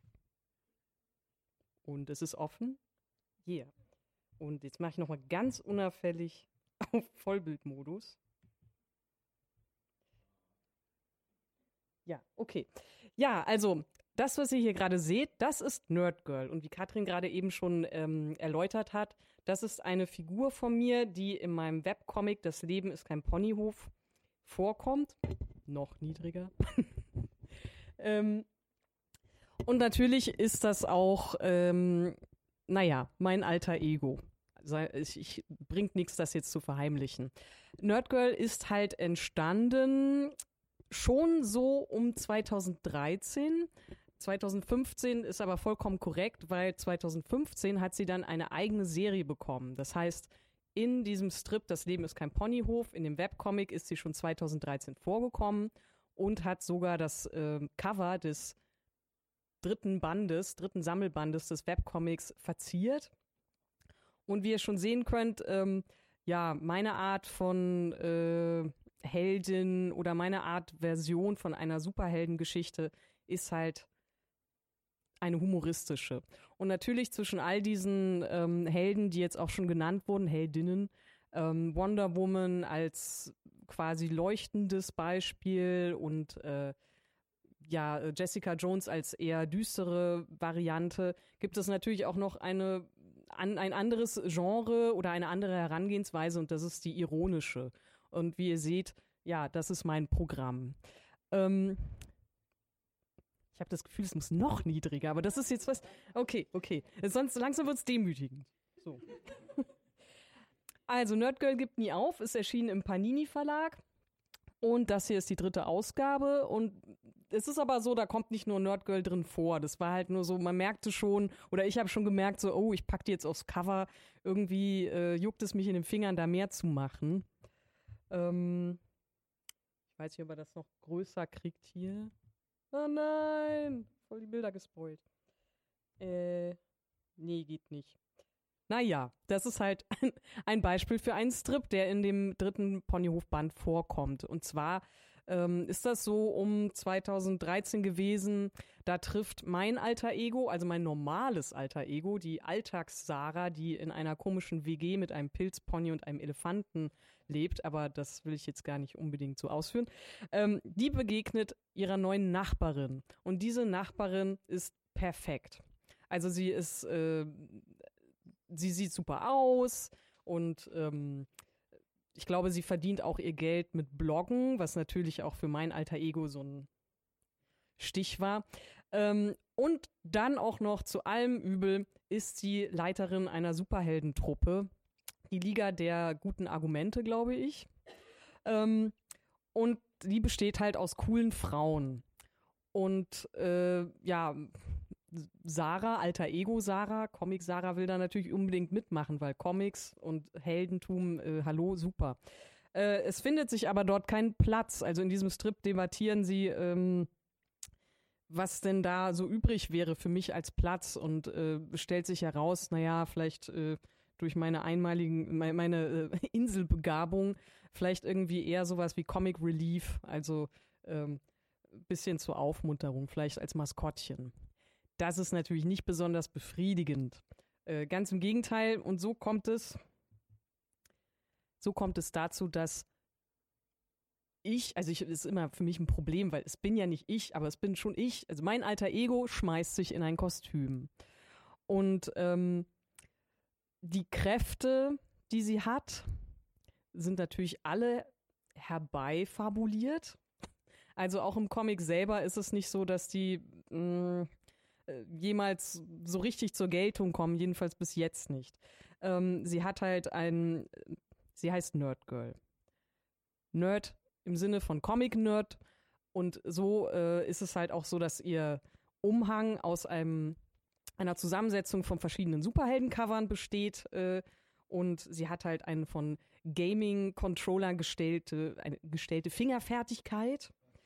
Und sie benutzt sehr, sehr, oder sie verfügt über sehr, sehr viel redundantes Popkulturwissen, was jetzt, naja, kann man ja auch feststellen, äh, wenn man nicht näher kennt, wie real das ist. Ähm, ja, und äh, kann da markerschütternde äh, Schreie ausführen. Ähm, das alles ist Nerdgirl. Ähm, nichts davon wird in den Comics äh, jemals angewendet. Ähm, das ist alles, äh, ja, sagen wir mal, High Concept geht anders. Also äh, Katja wird das wissen, wenn man irgendwie so einen High Concept Pitch macht, dass sich da, ähm, dass man da Elemente zusammensetzt, die sich immer gut ergänzen und dass man halt eben, ähm, wenn man etwas erwähnt, so eine Superheldenkraft, da muss sie auch vorkommen. Kommt bei mir nicht, weil so gut durchdacht äh, ist das halt alles dann doch wieder nicht. Passt zu meinem Konzept. Ja, ähm, Nerdgirl schwingt sich dann auch ähm, natürlich sofort in die Lüfte Kölns. Das ist auch noch ein Strip von 2013 und ähm, ja, wie man hier sieht, äh, ein Bewegungsablauf, ein möglich graziler wird geschildert. Hey, der Typ da drüben sieht aus wie Nathan Fillion. Wer Nathan Fillion ist, äh, wer weiß das du nix. Okay. Dann verrate ich es euch nämlich nicht. ist googlebar. Ähm, ja, das ist eigentlich schon ähm, das volle Programm von Nerdgirl. Sie bleibt bei ihren physischen Kräften. Immerhin, die hat sie. So ein bisschen gibt es ja auch äh, bei den Superheldinnen und Superhelden auch ähm, die Variante, teilweise haben die halt äh, super, also übernatürliche Kräfte und andere haben mehr physische Kräfte. Und ähm, ja, Nerd Girl hat die physischen Kräfte, wie gut sie die einsetzt, das sieht man jetzt hier. Also ihr könnt sehen, Slapstick, Slapstick ist absolut äh, mein Programm. Nun hat mir diese Figur halt so viel Spaß gemacht, weil ähm, diese ganzen, dieser ganze Heldenmythos, den äh, Rebecca da auch gerade ausgebreitet hat, dieses ganze ähm, Konzept, heroisch zu sein und äh, auch was Katja gerade gesagt hat, das mit dem sich aufopfern und so. Ähm, für mich bietet das eine unglaublich tolle Plattform für Albernheit. Also für einfach, um sich das, um das nicht ernst zu nehmen, weil ähm, es gibt auch die Variante, äh, wie Rebecca gesagt hat, dieser Bruch von den Superheldentum in den 80ern durch Düsterheit und äh, sich sehr ernst nehmen und dieses Heldenkonzept mal diese, diesen glänzenden Helden zu brechen, äh, in, um zu zeigen, dass er eben nicht immer ein Gerechter ist oder auch voller ähm, düsterer Tiefen. Und ich breche das auch. Also in der Tradition von anderen satirischen Helden, die es auch schon immer gab. Also populär ist da gerade, glaube ich, Deadpool, der auch immer die vierte Wand äh, durchbricht. Ähm, also ist nichts Neues, was ich hier mache, aber das ist halt genau das, was mich daran gereizt hat, zu sagen, ja, ich kann mein ganzes un unnützes Popkulturwissen äh, und Superheldenwissen hier ausleben, aber auf eine äh, Art und Weise, wie sie mir angenehm ist, nämlich eine humoristische.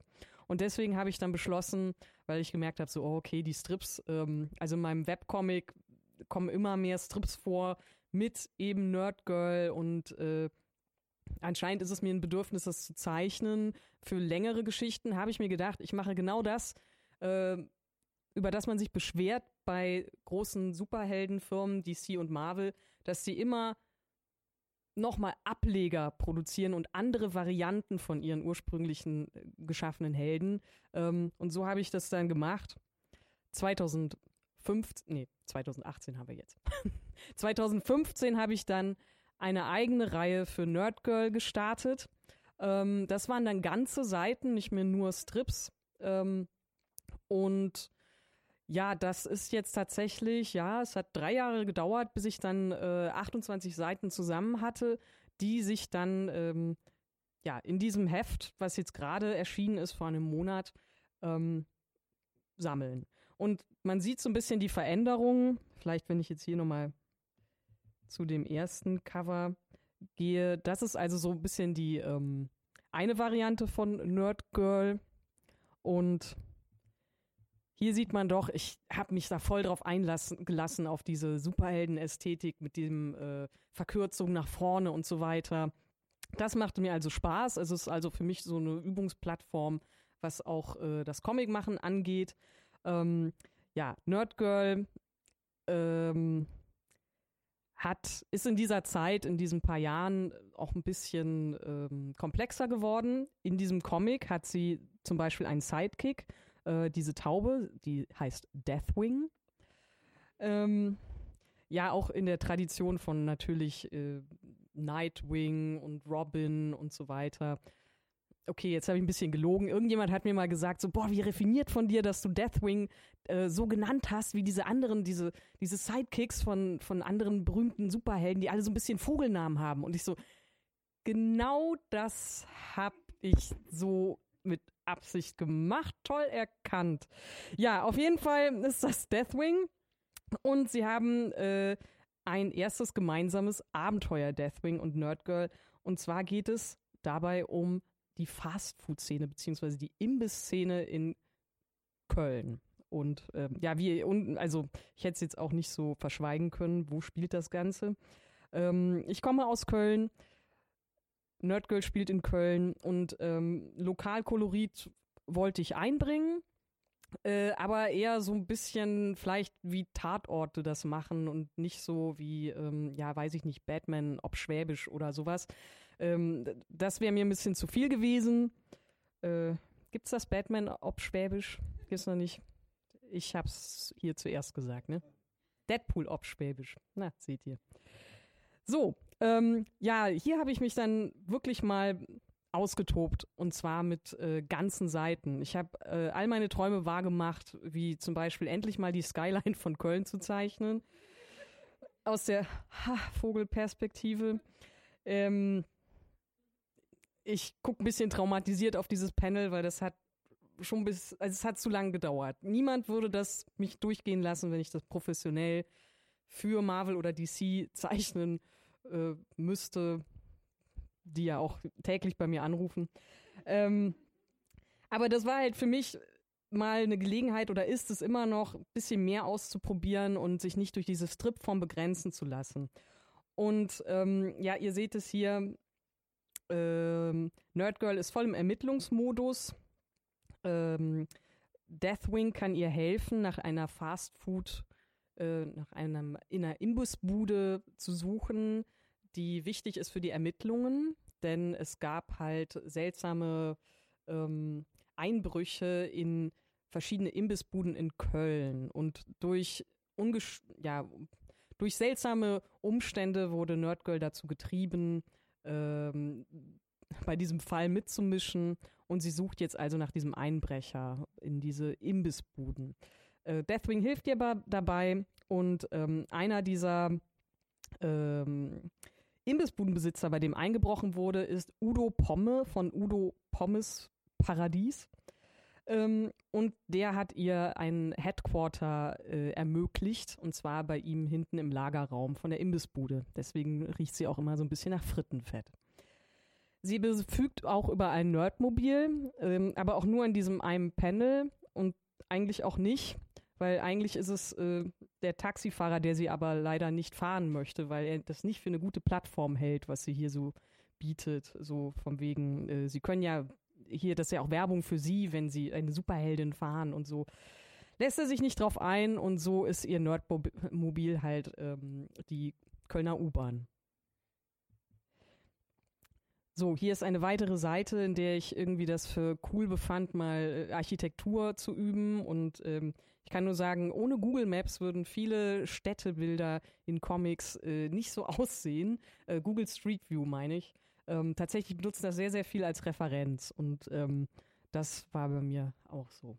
Ohne, also äh, ist totaler Quatsch, weil ähm, mein Atelier ist fünf Minuten von diesem Ort entfernt. Ich hätte einfach wirklich, ich habe stundenlang gegoogelt, ich habe die richtige Perspektive angepasst, bis ich irgendwann gemerkt habe, ich könnte rausgehen. Aber das machen Nerds ja nicht. Ja, ähm, ich bin da mal Veggie, heißt diese äh, vegane Imbissbude, die äh, verdächtig ist, aus Gründen, die ich nicht spoilen möchte. und sie versucht da halt relativ äh, unsanft jemanden zur Rede stellen zu können. Wie das ausgeht, das könnt ihr dann lesen. Voll krass hier werbetechnisch, ne? Ähm, das könnt ihr, wenn es euch interessiert, wenn ihr angefixt seid, könnt ihr das nachlesen. Und sie wird auf jeden Fall, das kann ich sagen, sie wird auf jeden Fall die Veganer treffen. Also man kann halt sehen, ähm, ich kann das nicht immer alles so ernst nehmen, was die Superhelden angeht. Äh, ich lese, seitdem ich 14 bin, auch Superhelden und ich habe halt wirklich jetzt auch schon, klingt, klingt wie aus dem Krieg, äh, ich habe viel gesehen. Ähm, ich habe Helden gesehen, die, ähm, ich habe auch alle düsternen, gebrochenen Helden schon gesehen und ähm, ich habe auch sehr, sehr viele humoristische schon gesehen und äh, naja, mich muss es halt einfach unterhalten und ich glaube halt mit Superhelden-Comics ähm, kann man sehr, sehr viel machen. Also es ist wahr, dass es ein Massenmedium ist, wo sehr viel auch, sagen wir es mal ganz ehrlich, äh, Schrott rauskommt. Ich möchte jetzt nicht sagen, hier so, lest Nerdgirl, weil das ist viel besser. Nein, das möchte ich nicht sagen. Ich will nur sagen, ähm, Superhelden-Comics sind ein Vehikel. Sie können ein Vehikel sein für gute Geschichten, für unterhaltsame Geschichten, aber auch für tiefgehende Geschichten. Also auch da habe ich schon wirklich ähm, vieles gelesen, was das beweist. Aber mein Ansatz ist halt eben ein humoristischer, weil, naja, das bin halt ich. Ähm, das ist meine Art und Weise, mit Heldinnen umzugehen. Falls ihr euch jetzt fragt, was ist das bitteschön? Was, wie, wieso müssen wir in deine private Fotobibliothek hier Einblick haben? Ähm, das ist tatsächlich eine Referenz. Ähm, denn ihr denkt nicht, dass ich diese Verkürzung oder sowas, äh, mit der Nerdgirl galant sich auf der Hohenzollernbrücke in Köln davonschwingt, dass ich die irgendwie ähm, so aus dem Stegreif zeichnen kann. Nee, wir brauchen natürlich Vorlagen. Und an dem Tag war es halt natürlich so, ja, hm, meine Ateliergemeinschaft äh, besteht hauptsächlich aus Männern. Ähm, und das passt jetzt irgendwie nicht so. Äh, ja, wen könnte ich denn da nehmen? Schwitz. Ja, okay. Und ähm, warum, warum jetzt diese Barilla-Packung da in meinen Armen? Ist es auch keine Schleichwerbung, sondern ich schwöre euch, das war das Einzige, was da rumlag, was irgendwie annähernd dieser Fastfood-Tüte äh, ähnlich war. Und ähm, ja, also das ist einfach nur das, was ich euch zeigen wollte und vorführen wollte, dass mein Ansatz auf Helden nämlich auch vielleicht ein valider ist, den auch viele so betreiben, nämlich ein humoristischer. Und ähm, natürlich erlebt Nerdgirl ihre Abenteuer auch anders als Heldin. Auch als Heldin, die vielleicht an die Grenzen stoßen wird ähm, des Ernstgenommenwerdens. Vielleicht ist es halt auch, mh, mm, vielleicht gibt es halt auch irgendwie einen Punkt, visiert etwas an in der Zukunft, was sie zeichnen wird, ähm, wo es eigentlich ganz gut wäre, mal ernst genommen zu werden. Und das äh, gehört halt auch zu einer Heldenreise dazu. Ja, das war es von meiner Seite aus. Schnell weg mit diesem unwürdigen Bild. Da, viel schöner. Ja, wollt ihr mit dieser Frage anfangen oder wollt ihr erstmal noch andere Fragen hören? Wir kommen dann am Ende wieder zurück, also in drei Tagen, wenn ich unter der Dusche stehe und. Tatsächlich, also ich, ähm, ich, ich, ich bin auch manchmal so hin und her gerissen, tatsächlich, weil ähm, in deinem Vortrag ähm, war es ja auch so ein bisschen, dass ähm, Wonder Woman ja auf der einen Seite schon ein Stück weit auch trotzdem sexualisiert dargestellt wird, aber gleichzeitig irgendwie so ähm, naja, als, als, auch ein bisschen als ähm, Vorhänge, nicht Vorhängeschild, wie heißt das, Aushängeschild äh, für den Feminismus gesehen wird. Vorhängeschild. Ähm, und ich weiß nicht, ich, ich denke ich denk mir ja auch immer, ähm, eine, also, ha, fängt schon mal gut an mit meinem Rumgestammel hier vorne. Ähm, vielleicht ist es gar nicht so sehr, ähm, was diese Person anhat, sondern vielmehr, wie diese Person geführt wird genau, ähm, in der Geschichte. Inszeniert also, ist mir eingefallen. Als in, genau, also weil ich mir denke halt natürlich, ähm, also ich auch, wenn ich auf der Straße bin, ich bin jetzt keine Superheldin, kann ich schon mal verraten, aber ich ziehe mich trotzdem gerne sexy an und ich ziehe zieh mich nicht an ähm, äh, für meine Gegner und für meine Nemesis, sondern ähm, weil ich einfach gut aussehen will, wenn ich als Superheldin auf die Straße gehe. Ähm, und ich glaube, es ist immer so ein bisschen, wie die Geschichte erzählt wird und wie die Blickwinkel sind. Natürlich macht es einen Unterschied, wenn, wenn ein Panty-Shot kommt und ich von unten auf den Po gucke ähm, und so weiter. Aber deswegen würde ich jetzt nicht sagen, dass äh, ein knappes Outfit oder so per se sexualisierend und objektifizierend ist. Und das finde ich manchmal ein bisschen schwierig in meinem Kopf, das zu ordnen. Ich weiß nicht, wie es euch da geht. Also jetzt auch bei, bei Nerdgirl oder so, ob ja, sie ist halt auch po ja. body positive im Ja, ähm, also jetzt bei Nerdgirl, das ist natürlich auch dann wieder so, ähm, wir wachsen ja alle mit unseren Erfahrungen und wir sind auch nicht alle, ähm, wir sind auch alles lernende Wesen. Und ähm, ich fand es zum Beispiel ähm, so, dass ich jetzt natürlich auch immer darauf achten muss und möchte, dass es bei mir diese Figur nicht zu sexy wird, weil das Letzte, was ich brauche an meinem Stand, sind noch mehr Leute, die mich als potenzielles Love Interest wahrnehmen und dann irgendwie denken so, oh, sie ist genauso sexy wie in ihren Comics, was halt nicht so ist. Aber ähm, ich möchte das halt gar nicht in den Köpfen haben. Es und wird trotzdem in den Köpfen sein. Und die Frage ist auch, wie realistisch ist es, wenn man als Superhelden auf die Straße geht, dass man ähm, alle zehn Sekunden super sexy dabei ist. Also. ja, das bleibt, ja, glaube ich eben auch nicht. Und ich weiß nicht, ob diese lilane Leggings das auch so unbedingt wäre. Wohl, hm. naja, aber äh, um jetzt mal da so ein bisschen mehr so auf die Frage zurückzukommen, ja, ich finde auch die Inszenierung macht es aus. Und wenn es halt eine Figur ist, die, ähm, sagen wir mal, die Riesenbrüste hat. Also es gibt ja zum Beispiel Power Girl. Ist vielleicht irgendwie hier nur den Super Nerds bekannt, aber Power Girl hat wirklich einfach einen riesen Vorbau und das ist ein irgendwie als Gag entstanden, äh, weil der Zeichner halt irgendwie in jedem, das ist schon uralt irgendwie, ähm, die Brüste hat immer wachs mehr wachsen lassen von Panel zu Panel und ähm, sich gewundert, dass dem Redakteur nichts aufgefallen ist. Äh, und dann irgendwie jetzt heutzutage sind sie halt jetzt so. Und sie haben auch noch ein Boob-Window.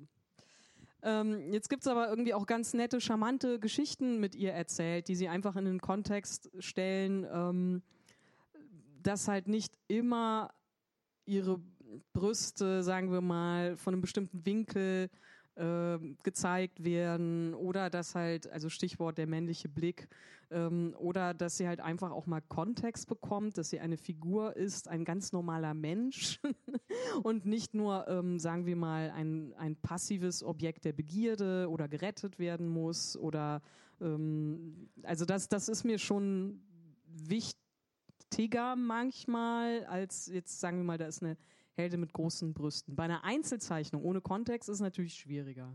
Es gab doch jetzt irgendwie auch ähm, dieses erleichterte Aufatmen bei Twitter, ähm, dass jetzt diese neue Animation von Shira, ja. dass Shira eine Hose da, ähm, unter, ähm, unter ihrem Rock trägt. Also sie trägt jetzt endlich mal eine Leggings und man hat nicht permanent die Angst, dass wenn man rennt mit seinem kurzen Röckchen ähm, sonst was zu sehen ist. Ja, und das ist vielleicht auch irgendwie ähm, wieder so das zum Thema Verantwortung. Ein gutes Beispiel dieses Shira Redesign ist halt ähm, sehr gut angekommen bei Frauen und bei Leuten, die da drin die Kinderserie sehen, ähm, nämlich um zu zeigen, hey, ähm, es muss nicht immer jede Heldin sexy sein und diese Serie ist verdammt nochmal für Mädchen ab 10 oder sowas. Ähm, ich war großer Shira-Fan, auch in den 80ern schon und ähm, ich habe einfach alles genommen, was es gab. Aber das ist halt, oder Brigitte Nielsen in Red Sonja, ich war großer Fan. Ähm, aber, oder Prinzessin Fantagiro auch. Das, ähm, aber zum Beispiel Brigitte Nielsen und Red Sonja, ähm, das war ja natürlich, also sexualisiert. Ja, klar, es ist Brigitte Nielsen, die sieht halt nun mal so aus. Sie macht auch in Fantagiro mit. Ja, sie macht auch als Hexe in Fantagiro mit. Ähm, ich fand es erstmal einfach toll, irgendwie auch einen weiblichen Helden zu sehen. Und ähm, ich weiß nicht, ob jeder Zeichner direkt eine Verantwortung sich aufbinden muss. Aber es wäre doch schön, wenn man ein bisschen drüber nachdenkt, was man da macht. Einfach, einfach mal das mal so als Wunsch. Rebecca, möchtest du auch noch was dazu sagen? Ich meine, dieses Thema an sich also es tauchte ja im Prinzip bei Watchmen schon mal auf und eben auch in dem Film Incredibles, wenn man das jetzt verallgemeinert, Capes bei Superhelden. Es endet immer böse, wenn man es realistisch betrachtet. Und trotzdem hat in jedem Comic ein Held ein Cape an oder in fast jedem. Und im Prinzip ist das auch so eine, eine Superheldendarstellung, die halt immer wieder auftaucht, genauso wie halt eben diese Superheldinnen auch bestimmte Attribute immer wieder haben. Aber das gehört zu diesem Genre einfach dazu und hat eigentlich mit der Realität als solcher auch nichts zu tun. Und ich denke, relativ viele lesen das natürlich auch eben nicht mit diesem Hintergedanken mit, wie wirkt es jetzt auf Männer, wie wirkt es auf Frauen, macht es eventuell ein schlechtes ähm, gesellschaftliches Bild oder eben auch nicht, sondern tatsächlich viele lesen einfach diese Geschichten und diese Bilder, die da ja immer wieder aufgerufen werden, die sind ja natürlich auch gelernt und generisch. Die könnte man natürlich hinterfragen. Es gibt auch viele, die die hinterfragen, was eben mit dieser Cape-Geschichte ja immer wieder auftaucht, mit dass man da irgendwo im Rolltor hängen bleibt oder so. Und ich finde dieses Hinterfragen natürlich auch immer wichtig, aber man braucht es natürlich auch, um eben diese Schublade an sich erstmal zu bedienen können, dass man sie hinterfragen kann. Also man braucht diese Klischees, um überhaupt festzustellen, dass diese Klischees existieren, weil wenn das nur ein einziges Mal vorkommt, dann sieht man ja dieses Problem, was es möglicherweise generiert, überhaupt nicht. Du hattest ja auch angesprochen in deinem Vortrag, dass es ja in der, ich glaube, im silbernen Zeitalter kamen ja auch Helden dazu, die nicht gut aussahen. Also, was weiß ich, Hulk oder ähm, ja, jetzt fällt mir natürlich spontan kein anderer ein. Beispielsweise das Ding auch. Ja, genau. Mm, bisher gibt es noch keine einzige weibliche Figur, glaube ich, die heldenhaft und gut ist und nicht gut aussieht. Oder? Du kennst eine. Nerdgirl. Ja, das ist äh, diese Ski-Hulk und genau, so weiter. Die gibt es ja auch. Die haben auch was sehr Groteskes. Aber das finde ich auch tatsächlich auch immer manchmal, ich finde es manchmal so ein bisschen unfair, ähm, dass, weil ich immer denke, es gibt jetzt so viele Leute, die quasi rausfallen würden aus der Kategorie Heldinnen zu werden. Ähm, also zum Beispiel auch Leute mit Behinderung oder irgendwas. Das, ja, da gibt's ähm, da gibt's jetzt gerade einen Verlag, also ähm, den gibt's schon seit einer Weile, aber der hat äh, sich so ein bisschen dem gerade gewidmet, diesem Thema. Die heißen Lineforge und die haben eine, ich glaube, jetzt hier wieder Nerdgirl. Ähm, Cataclysm ist ihre, ihr Universum, das sie selber gestartet haben. Und da gibt es eine, ähm, ja, einen Helden mit Down-Syndrom. Es gibt äh, dann noch einen, also es gibt irgendwie sehr, sehr diverse Helden und sowas. Das äh, ist also schon etwas, worauf andere Verlage auch in den USA, äh, das, die kommen da drauf, dass es da auch eine Zielgruppe für gibt. Ähm, und mein Gott, es gibt halt einfach auch schon so viele Superhelden. Da braucht man halt nicht immer so more of the same. Also es gibt schon Leute, die sich da irgendwie Gedanken machen und parallel läuft halt das weiter, auch äh, was man eben schon lange kennt. also ähm, ja. Aber es ist ja fast dann so, dass sie sich dann fast schon selber überholen auf so einem bestimmten Zeitpunkt, oder? So wie du es jetzt gerade. Ja, ich glaube halt, ähm, Superhelden, es gab auch schon alles. Also jeder, der irgendwie versuchen möchte, was, äh, klar, jetzt Held mit Down-Syndrom, das weiß ich nicht. Aber ähm, es, es gibt halt schon so viel, auch im humoristischen Bereich. Also wenn man da irgendwie was Neues machen will, irgendeine neue Kraft oder sowas, ähm, ich würde fast sagen, das schafft man gar nicht.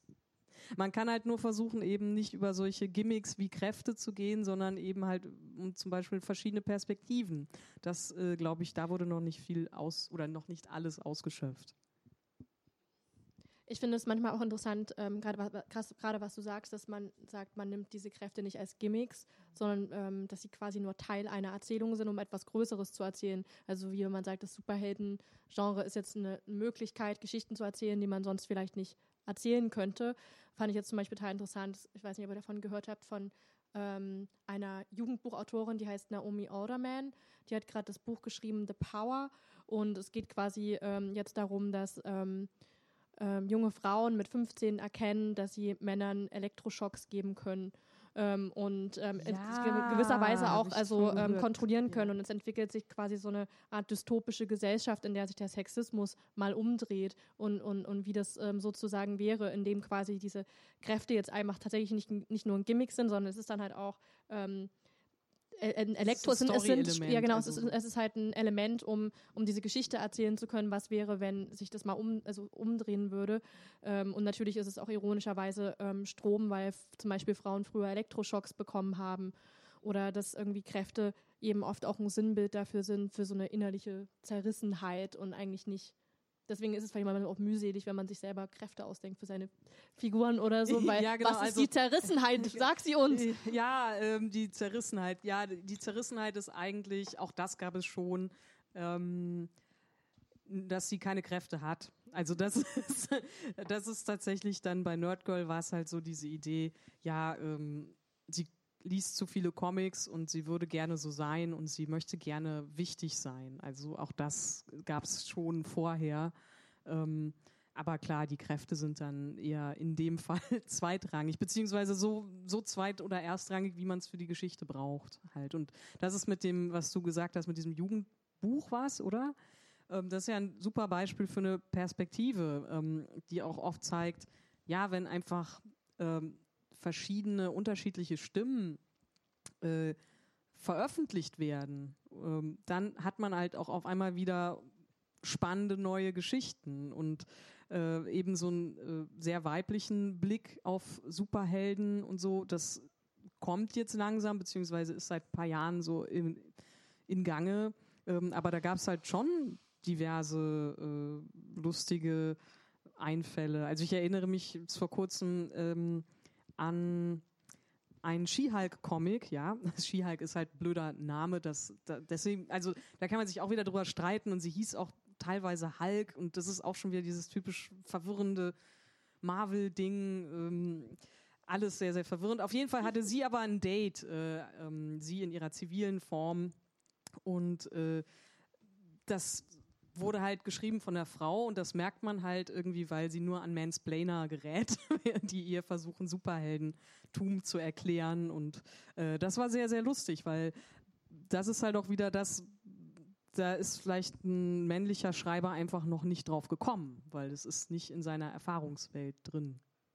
Ja man muss grundsätzlich auch sagen, es gibt ja inzwischen auch so, so diese unterschiedliche Sichtweise, was Superkräfte eigentlich darstellen sollen. Wenn man da jetzt, also du kennst ja als ähm, Team-Up mit Nerd Girl, Autistic Hero Girl, stellt ja da auch eine ganz andere Art und Weise von, von Superheldin auch dar, weil eben Super äh, Autistic Hero Girl ist das alter Ego von Daniela Schreiter und sie hat eben Asperger, das heißt, dieser normale Alltag von ihr ist natürlich ein ganz anderer als unserer und doch sehr ähnlich. Das heißt, manche Sachen, die sie macht, brauchen bei ihr unglaublich viel Energie, um das zu machen, während wir halt einfach denken, hey komm, ähm, ich muss schnell einkaufen, jetzt machen wir das kurz.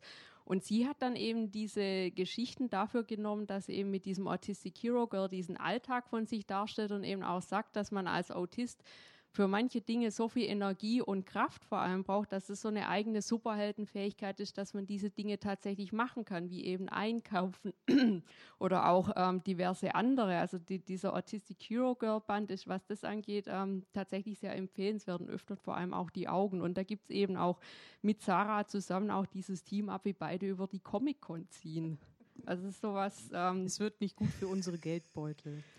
Ja. Ja, aber das, ähm, ja, das fand ich eben auch sehr schön, als äh, Fuchskind Daniela Schreiter mich äh, gefragt hat, ähm, weil es gibt ähm, bei Nerdgirl und ihrem Autistic Hero Girl gibt es schon eine kleine Schnittmenge. Ähm, natürlich muss man da aufpassen, dass man nicht sagt, wir, wir machen dasselbe, weil Nerdgirl ist nicht autistisch, das ist was vollkommen anderes und das erklärt sie ja dann eben auch super in ihren Comics. Ähm, aber das fand ich eben auch so eine schöne ähm, Entwicklung einfach, dass es jetzt doch ein paar Leute gibt in Deutschland, die das machen, ein paar äh, Leute aus komplett unterschiedlichen Perspektiven. Und Daniela hat da einfach für sich auch eine super Metapher gefunden, also diese Kräfte als ähm, Metapher, was man da irgendwie so, wie man sich selbst überwindet oder wie man halt diese äh, diesen Autismus handelt einfach. Und genau solche Perspektiven, da, da steckt halt, mh, hm, naja, im Endeffekt muss man sich halt fragen, warum macht man denn das Ganze? Warum macht man denn überhaupt Superhelden? Einfach nur, weil man äh, was Buntes machen möchte äh, oder so? Oder ich glaube halt irgendwie jetzt vielleicht auch bei den beiden Beispielen, weil man sich einfach eine Kraft wünscht, eben in dem Sinne, die man im Alltag, also oh, voll die einfache Antwort, die man im Alltag einfach nicht hat. Oh Gott, das, bitte zitiert mich. Ja, äh, Superkraft Rhetorik. Aber das ist ja genau das, was du in deinem ich nee, an, ich, ich habe tatsächlich auch, ich habe jetzt gerade tatsächlich über, darüber nachgedacht, weil ich hatte auch mal ein alter Ego-Superheldinnen-Figur und ja. ähm, in, in, in, meiner, in meiner Welt war es einfach quasi so, ich, ich, ich, hatte keine Sprache, ich konnte mich mit meiner Umwelt nicht austauschen und ich, ich konnte quasi nicht sagen, wenn jemand grenzüberschreitend war. Und ich, also genau wie so, ein, so, so, ein also bisschen, bisschen, so ein bisschen so, genau. Und ich habe mich dann immer in so einer Parallelwelt, äh, es war wie so eine Traumwelt mit diesen Superhelden getroffen und die waren aber alle super busy und hatten keine Zeit für mich, mich aufzuklären. Dann saßen dann irgendwie Patrick und Batman beim Kaffee trinken und haben sich immer beschwert, dass der Kaffee zu heiß war, den ich gekocht hatte.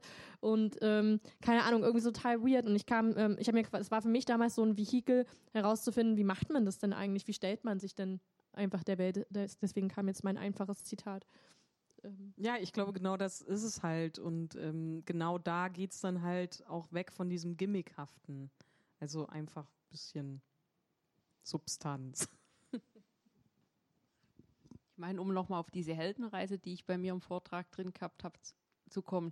Im Prinzip basiert es ja auch nicht unbedingt auf Superhelden im eigentlichen Sinn, also nicht unbedingt auf irgendwelche über Menschen mit keine Ahnung was für Kräften, sondern tatsächlich als, als so eine Art von Baukasten, wie Geschichten erzählt werden. Und da geht es überhaupt nicht um Superhelden. Also wenn man da zurückschaut, Bibel, Nibelungen, so Odysseus ne? und so weiter, das, sind, das basiert eben alles auf diesem Baukastensystem, wenn man so möchte. Alle Geschichten, alle Archetypen sind irgendwo in irgendeiner Variante schon mal aufgetaucht.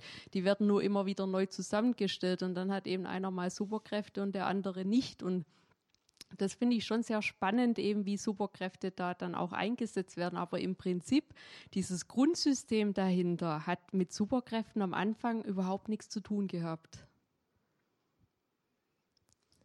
Ja, ich, also ich meine, Disney orientiert sich da ja auch extrem irgendwie dran an diesem Baukastensystem. Ich finde es nur dann immer gerade schwierig, wenn genau dieses Baukastensystem immer so durchleuchtet in der Dramaturgie und ich immer weiß, okay, jetzt ja. ist jetzt äh, verstehe ich, jetzt muss ich mal kurz ja. das Kacke finden und wieder zurückrudern. Ach nee, und dann geht es doch ja wieder auch, los. Ist dir das auch so gegangen, als du ähm, Drehbuch, als du zum ersten Mal oder dir auch, ähm, als ihr diese Heldenreise dann irgendwie mal so näher euch angesehen und studiert habt, dass ihr dann so bestimmte Filme einfach so vorhersehen ja. könntet, dass ihr so, ja, das. Also bei das, mir war es bei, bei, bei Jana ganz, ganz stark. Das bei, so, bei Vajana oder ähm, Moana, Moana, den habe ich nicht gesehen. Naja, oder bei allen anderen Disney-Filmen. Ja, ist wahrscheinlich echt echt immer dasselbe. Es gibt, halt, es gibt halt manchmal, da ist es ein bisschen subtiler, da spürt man es vielleicht nicht so durch. Ich, ich glaube, ich kann wirklich gut Filme genießen, wenn ich, wenn ich diese Dramaturgie dahinter nicht so spüre. ähm, aber ich jetzt, gucke ich auch nicht vom Fernseher und denke mir so, ah ja, jetzt kommt Plotpoint 1, jetzt kommt das. Ähm, das, das war bei mir am Anfang so und das war ganz schrecklich. Ich fand mich selber unausstehlich und dann, äh, ähm, dann bin ich zurückgefahren und habe gedacht, so was ist denn da für mich dann trotz dieser Formelhaftigkeit drin? Was ich, ist denn ja. da? An, also das Wie ist für mich dann ein bisschen faszinierender geworden als das Was. Ja, ich glaube, das liegt da daran, dass das Was eben oft der Plot ist, also die Ebene, wie eine Geschichte, also was passiert, wann in der, kommt in der Geschichte was und dass darunter manchmal das ähm, Wer leitet und die Zerrissenheit der Figur und was ist jetzt eigentlich das Thema und das kann dann manchmal so runterfallen, deswegen benutze ich das eigentlich auch gar nicht so gerne, solche Schablonen. Ja.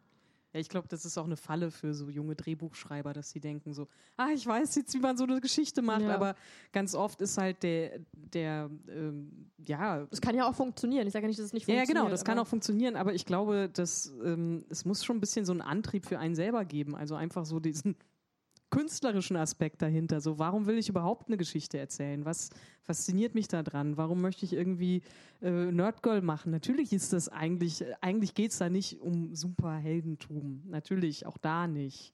Und mich verlieren ähm, ganz oft ähm, Marvel und DC Comics, also natürlich nicht alle, aber mich ver verlieren die sehr oft daran, dass es einfach egal ist. Das ist so, die Handlung ist egal. Es sind manchmal so ähm, Schachfiguren, die, Prototypen, die von A nach B geschoben werden und dann gibt es irgendwie so ein äh, Military Talk äh, von Headquarter A nach Headquarter B und irgendwann auf Seite 20 weiß ich überhaupt nicht mehr, warum die überhaupt da sind, wo sie jetzt gerade sind. Und das ist dann halt einfach keine besonders gut geschriebene Geschichte, aber selbst da, also natürlich, es gibt gute wie schlechte Superhelden-Comics. Ich habe ich hab, halt hab manchmal das Gefühl, dass das auch vielleicht daran liegt, also zum Beispiel ging es mir bei Guardians of the Galaxy so, ich finde es super lustig, ich finde die Figuren cool, aber was ich immer so ein bisschen generisch fand, war so diese Welt, dass die immer von einem Ort zum nächsten ge gesteuert sind und ich immer nicht verstanden habe, was also ich habe nur, nur die Filme gesehen, muss man dazu sagen. Dass ich immer nie verstanden habe, wie komprimiert ist diese Welt und was, was ist denn das Bedrohliche, wenn sie eigentlich permanent irgendwo hinfahren können. Weiß ich nicht. Aber ich, ja. Ich würde. ja, also wenn man so irgendwann so, so, so, im Film steht und so, warum das Ganze eigentlich? Aber ja. Vielleicht gerne nochmal auf das äh, Thema auch die Superhelden ähm, im Comic und hinter den Kulissen ähm, zurückkommen. Und äh, ihr habt jetzt schon sehr viele in dem Gespräch, sehr viele unterschiedliche Themen und äh, Topics angesprochen. Und äh, ich brauchte gar keine Fragen stellen. Ich habe hier quasi schon mental einige meiner Fragen abgehakt. Vielen ich wusste auch nicht, ob wir jetzt irgendwie zu sehr labern oder. Nö, nö, das ist doch super. Ich meine, ich soll ja nur das Gespräch im Gang halten. Das ist auch, äh, mehr muss ich ja nicht machen. Aber für mich ähm, war das doch so klar. Du hattest jetzt gesagt zum Beispiel, das ist wichtig, dass man was erzählen möchte und was erzählen will. Wir hatten auch das Thema, ähm, wenn ich eine Frau darstelle, jetzt ähm, dieser Gedanke dahinter, wie sexistisch bin ich selber und äh, das ist auch ein spannendes Thema, wenn ich jetzt sage, was du ja gesagt hast, klar, es ist, äh, gibt dieses gesellschaftliche, diese Generik dahinter. Ähm, seht ihr es jetzt so? Ich habe so das, den Eindruck, dass immer mehr Frauen auch zeichnen. Meint ihr, es ändert sich dadurch auch sehr viel in der Bildsprache und auch in der Darstellung von den Frauen und von den Typen? Oder zeichnen die Frauen dann doch auch ähm, teilweise eher Männer?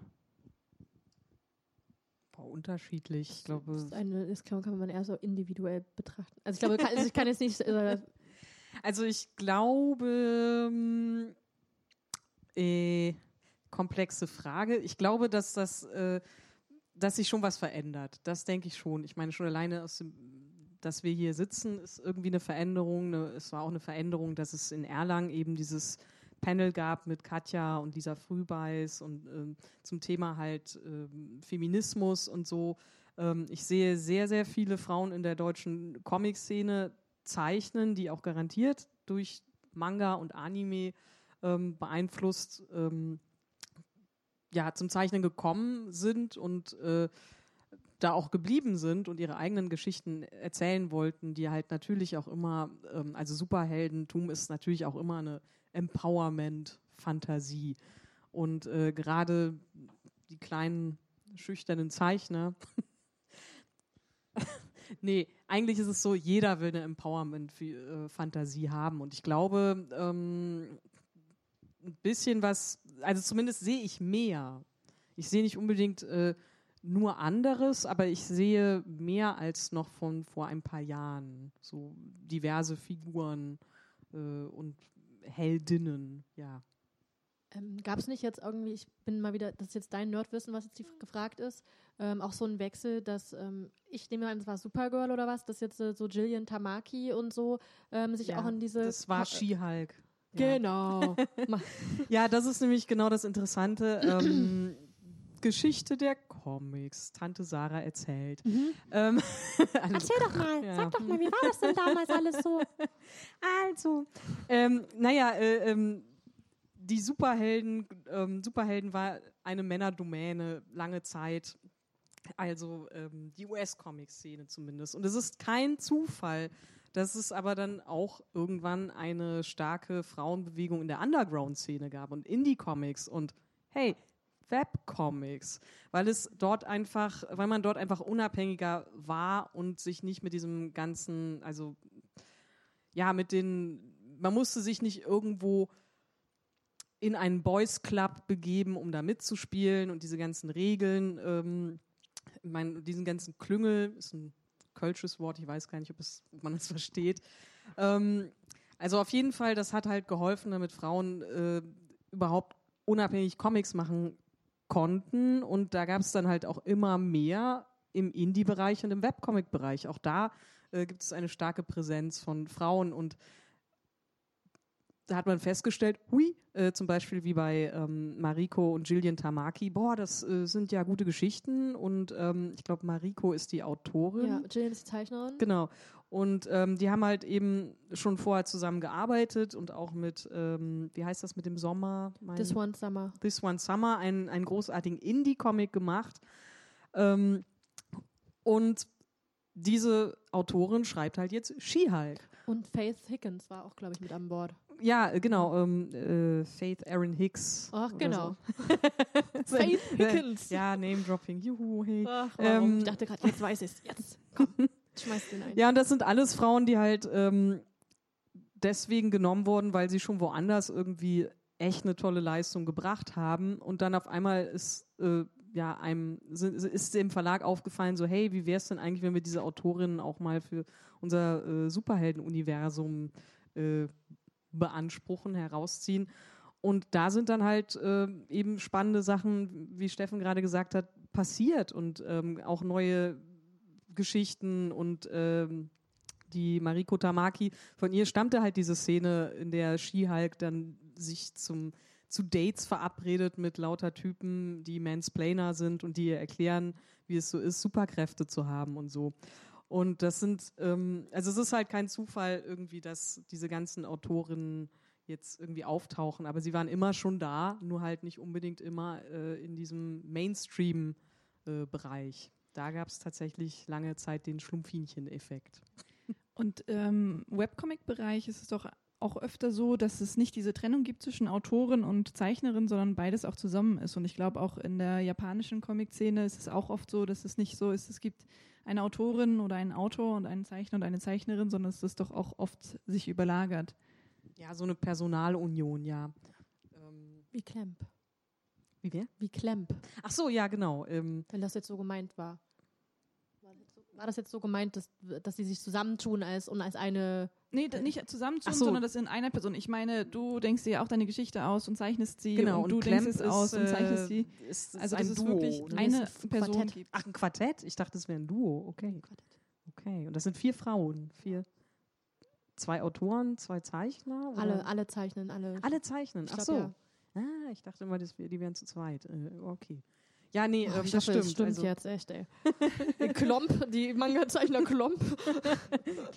ja, also das ist ähm, im Prinzip diese, diese Teilung ähm, zwischen Zeichnerinnen und, und äh, Autoren sind ja auch erst später entstanden im Comic, wenn ich äh, richtig nachgelesen habe. Habe ich nicht. Na, mm. sowas.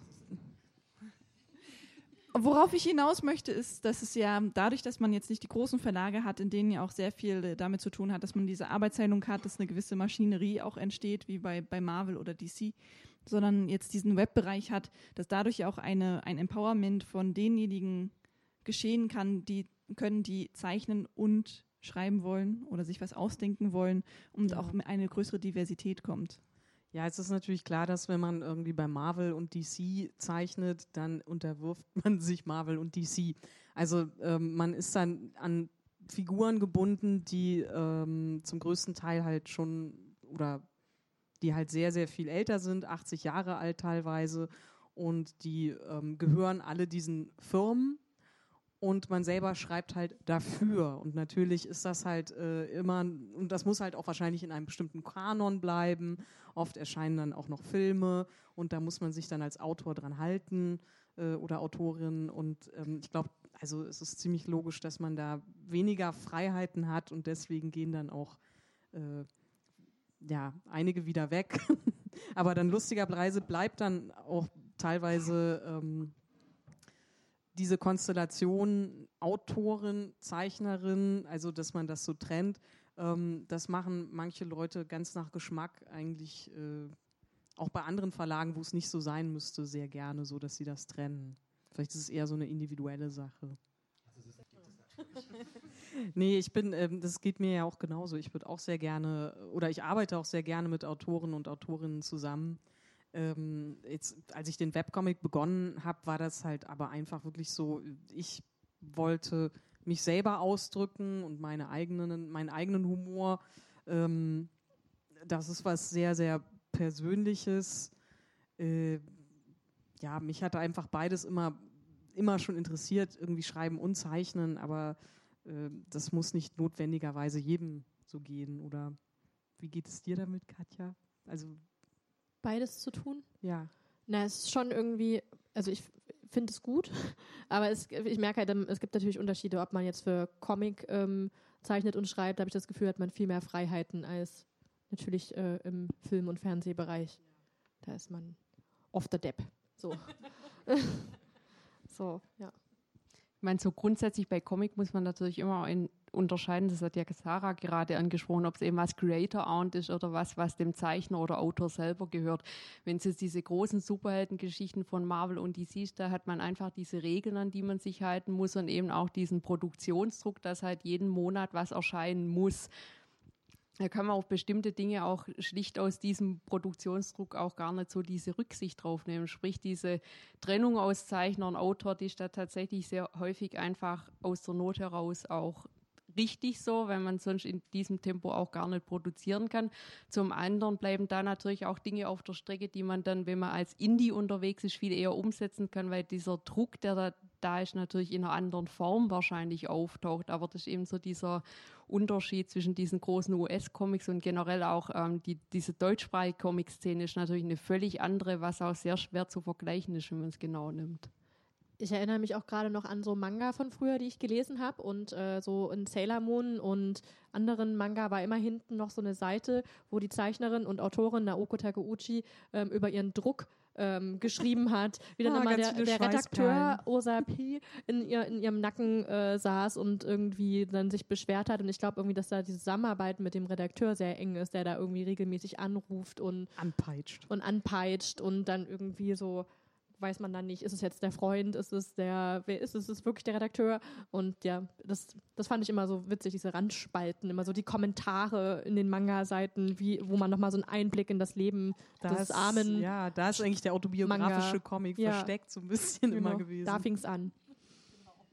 Ja, ich fand es auch ganz spannend, was äh, Rebecca angesprochen hat in ihrem in ihrem Vortrag, äh, dass jetzt ja, also für mich ist es so, dass in letzter Zeit auch sehr viel Superhelden einfach medial aufgearbeitet wurden.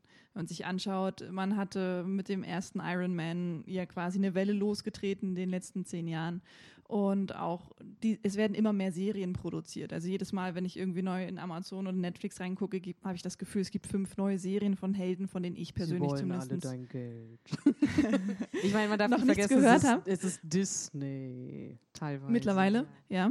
Und ähm, was ich da ganz spannend fand, war so diese Aussage, dass ja dadurch, dass man jetzt diese Serienproduktion hat und nicht mehr die Big Screen Produktion, dass man jetzt auch in der Lage ist, einfach Heldinnen oder Helden darzustellen, die differenzierter sind und nicht nur so ikonisch. Und da war ja dein Beispiel, dass Jessica Jones eigentlich gar nicht eine Figur wäre, die man, so habe ich es verstanden, bitte korrigiere mich gleich, die man auf dem Big Screen eigentlich gar nicht darstellen könnte.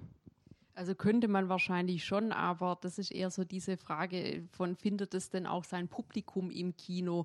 Und natürlich lässt sich sowas wie jetzt Marvel und DC im Moment im Kino haben leichter vermarkten als so eine Figur mit Ecken und Kanten. Da werden mit Sicherheit weniger Leute ins Kino gehen wahrscheinlich immer noch sehr viele, aber es wird natürlich gegen sowas wie Guardians of the Galaxy schon deutlich abfallen, weil es halt eine ganz andere Art von Erzählung ist. Und wenn man diese Figuren natürlich deutlich tiefer darstellen möchte und eben auch diese Charaktere deutlich mehr ausarbeiten möchte, da sehe ich jetzt so in dieser generellen Serienentwicklung, jetzt nicht nur auf Superhelden bezogen, natürlich da mehr Potenzial, weil Serien mittlerweile nicht mehr so produziert werden, dass ich eine Folge habe, die eine Geschichte erzählt, sondern dass mittlerweile die ganze Staffel den Handlungsbogen darstellt. Und dass das natürlich viel mehr Freiräume, um irgendwas darzustellen, während ein Film halt nach wie vor seine im längsten Fall zwei Stunden hat und eine Serie hat in dem Fall dann halt ihre zwölf oder dreizehn Stunden, je nachdem, wie viele Episoden in welcher Länge da geplant sind. Du wolltest was dazu sagen, Katja? Ich, ich, überlege noch, ob ich dazu was sagen will. ich glaube, ich, ich, glaub, ich, bin, ich bin einfach so nicht, ich glaube, ich gehe nicht so ganz d'accord mit diesem Jessica Jones Beispiel, weil, weil, ich, weil ich jetzt, ich sehe sie gar nicht so sehr als eine Figur mit, mit Ecken und Kanten. Du hast es ja vielleicht schon so ein bisschen angedeutet. Ich fand, ihr wurden die ganze Zeit so Attribute irgendwie auferlegt, die, die ich irgendwie gar nicht so ähm, revolutionär fand. Also ich fand es jetzt nicht so revolutionär, ähm, eine Frau auf dem Bildschirm zu sehen, die ihre Emotionen irgendwie abschaltet und die raucht und trinkt und Leute verkloppt mit einem Spruch. Ja, da, da, da, da, fehlt mir jetzt die Differenzierung in irgendeiner ja. Form. Vielleicht ist das genau die Frage, hat dieses Superheldenpublikum das schon gesehen? Weil alle anderen, nein, ich meine, wenn du halt ähm, ganz normal ein Leser von Geschichten bist oder ein ähm, oder oder ähm, Zuschauer oder welches Medium auch immer, dann hast du vielleicht auch schon diese Figuren noch alle gesehen oder dann hast du halt irgendwie auch eine Jessica Jones, eine gebrochene Frauenfigur schon gesehen und auch Frauendetektive gab es auch schon, aber ähm, vielleicht ist es einfach nur, dass man sagt, so in diesem Ganzen, was wir bis jetzt im Cinematic Universe hatten, vielleicht äh, bei diesem Superhelden-Genre, für, für die Leute war es halt vielleicht neu. Aber ich selber fand es jetzt auch nicht besonders, sagen wir mal.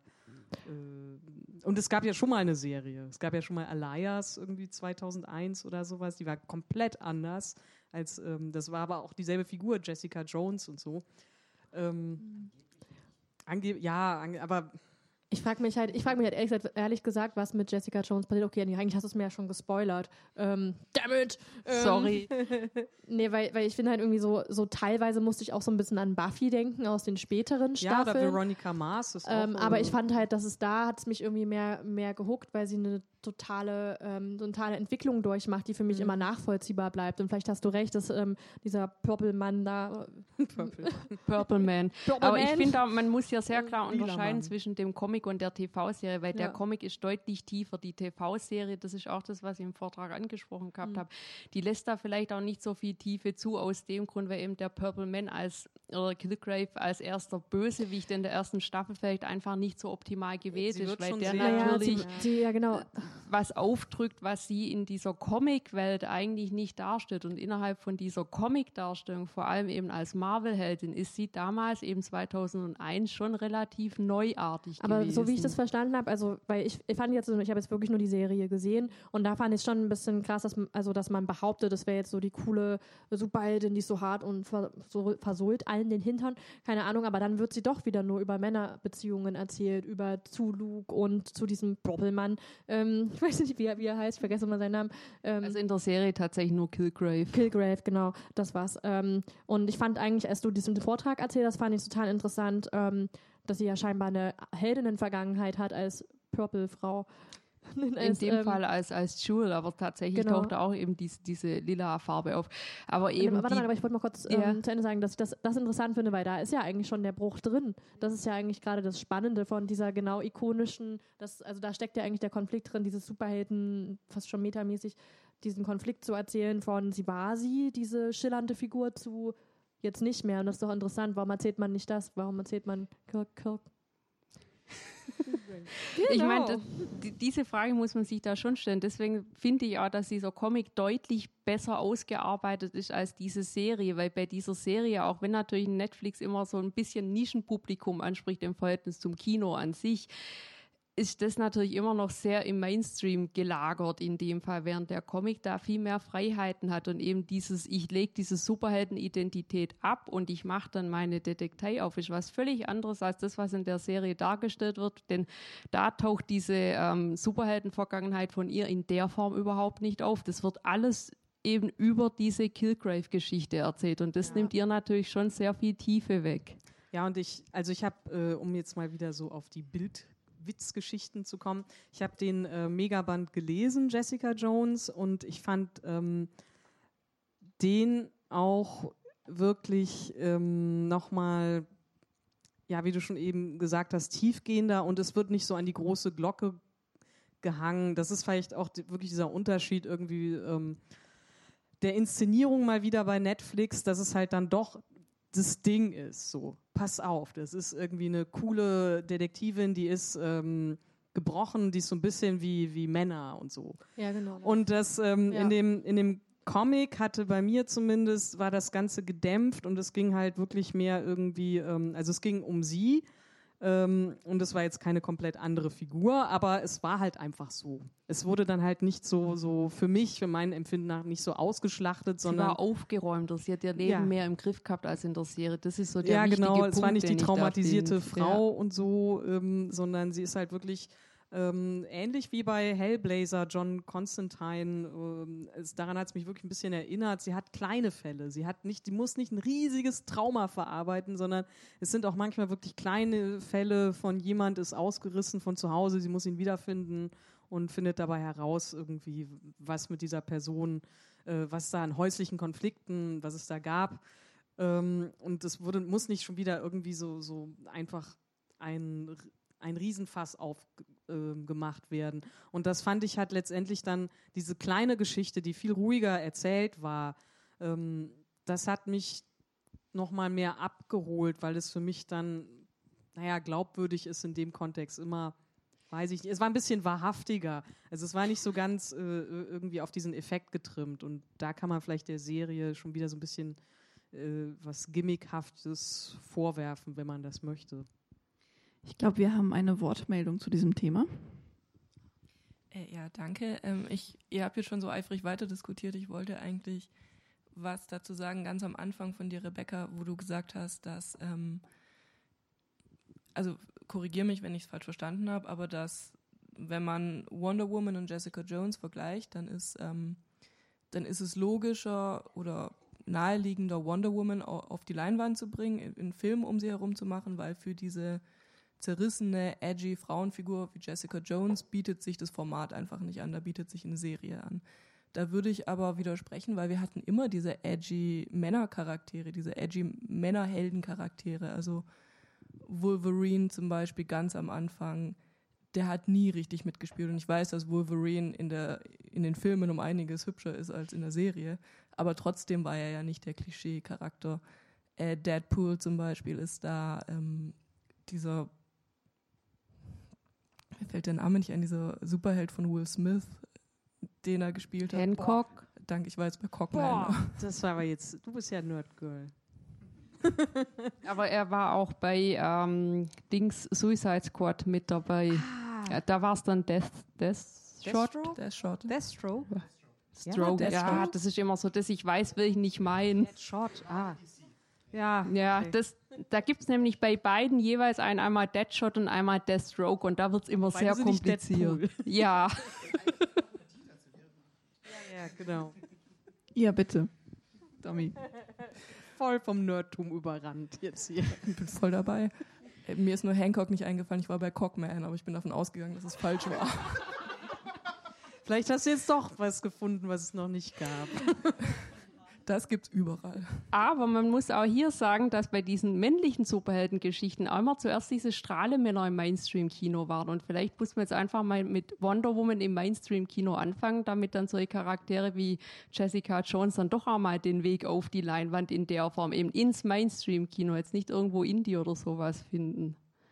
Ja, das ist ja gut möglich. Ich wollte nur darauf hinaus, dass ich denke, dass es schon darauf ankommt, ob das jetzt eine Frau oder ein Mann ist. Ja. Wenn man sich entscheidet, mache ich jetzt einen edgy Charakter auf die große Leinwand. Ja, eben genau das. Und ich glaube, da ist man im Moment noch nicht so weit, dass man so diesen edgy Charakter in der Form dann schon auf die Leinwand bringen wird. Also vielleicht kommt es noch, ich weiß es nicht. Wäre ja schön. Mir reichen die Comics, ehrlich gesagt. nee, es ist tatsächlich bei mir so ein bisschen. Ähm, eine Übersättigung von diesen Superheldenfilmen gerade, also eigentlich schon seit einer Weile ein, eingetroffen. Ähm, und naja, ich, ich muss nicht immer alles verfilmt haben und klar, es ist irgendwie was, dann ist es für das Mainstream-Publikum eben auch was und vielleicht profitiert auch Nerdgirl davon, dass irgendwie Superhelden auf der Leinwand irgendwie zu sehen sind. Ich hatte halt, ich hatte das Gefühl, dass es durchaus ähm, Superheldenfilme gibt, aber die, land, die landen dann halt mehr so im Indie-Kino. Ja. Ich dachte jetzt gerade irgendwie ähm, an so einen dänischen Kinofilm, der heißt Thelma ähm, geht es irgendwie auch um einem, ein Mädchen, das relativ konservativ von ihren Eltern aufgezogen wird und irgendwas ist in der Vergangenheit passiert und die lernt in der Universität, das ist ihr Neustart, äh, ein junges Mädchen kennen und verliebt sich offensichtlich in sie, aber jedes Mal, wenn diese Gefühle hochkommen, passiert etwas und sie lässt sie aus Versehen verschwinden. Und das, ähm, und das sind also, wissen wir nicht, ob sie es aus Versehen tut. Ich will geheimnisvoll bleiben. Ähm, aber oder es gibt halt auch, gab es irgendwie auch letztens einen Film über eine Afrikanin, über ein afrikanisches Mädchen, die Superheldin ist. Und das sind alles so kleine, kleine Filme, die ja schon existieren, aber sie findet man sie dann vielleicht nicht, nicht ähm, ja, im Sinne Star. also so. ich glaube, wie gesagt, nochmal das mit Marvel und DC, das sind einfach große Ausnahmen. Das heißt Ausnahmen, ich weiß nicht, was die Regel oder die Ausnahme ist. Marvel und DC sind einfach so fest an bestimmte Businesspläne ja. ähm, gebunden. Die haben jetzt Pläne, irgend, irgendwann war das ja auch mal irgendwie zu sehen, äh, wie die Pläne für Avengers und so weiter, die Verfilmungen, die kommenden Verfilmungen äh, in den nächsten Jahren auch schon sein werden und man wird halt zugeballert, zugeballert, zugeballert und ist halt auch die Frage immer, wie viel ähm, kann man da überhaupt eine an, an, Aussage reinpacken, wie viel wollen sie da ähm, reinpacken. Also ich fand halt zum Beispiel Oldman Logan sehr stark ähm, dadurch, dass eben ich nicht den Kontext wissen musste von 30.000 Filmen vorher. Ich hatte wirklich keine Ahnung, als ich da reingegangen bin, weil ich schon lange so übersättigt war. Und dann wurde eine interessante Geschichte erzählt, die ein bisschen ähm, mehr um diese Figur speziell ging. Und dem zum Kontrast hast du halt solche Teamfilme wie, wie Avengers, wo es auch kaum Zeit gibt für Charakterentwicklung, weil irgendwie 30 Charaktere auf einmal irgendwie auf der äh, Leinwand existieren und es geht dann halt wirklich nur um die äußerliche Rahmenhandlung und es bleibt überhaupt keine Zeit mehr für innerliche Konflikte. Das ist das, was mich da manchmal immer so nervt und das findest du bei den kleinen Filmen, also was du jetzt gerade gesagt hast, das findet man da glaube ich eher, dann auch mehr Zeit so, so eine Edginess zu zeigen oder vielleicht auch mal so äh, wo es wirklich um eine persönliche Entwicklung geht und so. Aber vielleicht ist das Publikum da eben auch ein unterschiedliches. Ich weiß es nicht. Hm. Ich glaube, da gibt es konkret noch eine Wortmeldung zu. Da geht es ja wieder quasi auch um die Schablone, dass viele der weiblichen Charaktere äh, eigentlich auf einer alten Männerrolle basieren. Wir haben Batwoman, äh, Mrs. Marvel, She-Hulk, was alles quasi ein Gender-Swap ist in gewisser Weise, auch mittlerweile, auch wenn sie einen eigenen Charakter bekommen haben. Äh, was denkt ihr darüber? Bringt, ist das eigentlich hinderlich nach dem Motto, oh, meine Macht muss wieder durch Mann legit, äh, leg, an mich herangebracht werden? Oder ist es eher die Situation, ja, das hilft, weil es der sinnvolle Weg ist, einfaches Futter fürs Publikum? Ich, ich finde, es hilft nicht so sehr, weil es wieder sowas ist, dass, dass ähm, sich das immer auf den Typen vorher bezieht. Deswegen ist es einfach so einfach gesagt. Ähm, nee, es braucht neue Heldinnen weg. Ja, ich glaube, das Ding ist halt wirklich einfach ähm, auch wieder hier, Marvel und DC, 80 Jahre alte Geschichte, ähm, von Männern geprägt, diese Entstehungsgeschichte dieser Firmen, dieser Konzerne. Äh, es war eine kleine Jungs-Fantasie, äh, auch wieder Empowerment-Fantasie. Und natürlich waren dann die männlichen Helden zuerst da. Und mit Wonder Woman, ja, du hast das ja so schön auch ähm, dargelegt, das war eine Figur, die sollte sich an äh, Mädchen richten, mal Superman für Mädchen. Äh, auch hier wieder der ja. Bezug zum Mann ist da. Dann noch mit dem speziellen Mindfuck, dass äh, der Erfinder äh, eigentlich auch auf Bondage SM stand und man sehr, sehr, also du hast noch sehr harmlose Bilder gehabt, aber es gibt schon so ein paar, wo man dann sieht so. Ja, ich die, dachte mal, ich suche mal die aus, die so die jugendverfänglicher sind. Ja, genau, wo sie ja mit der Bürste irgendwie so richtig gespankt wird, wo du einfach weißt, so, das ist eine Praxis aus BDSM, so macht mir nichts vor. Ähm, also es ist halt auch da wieder männlich geprägt gewesen.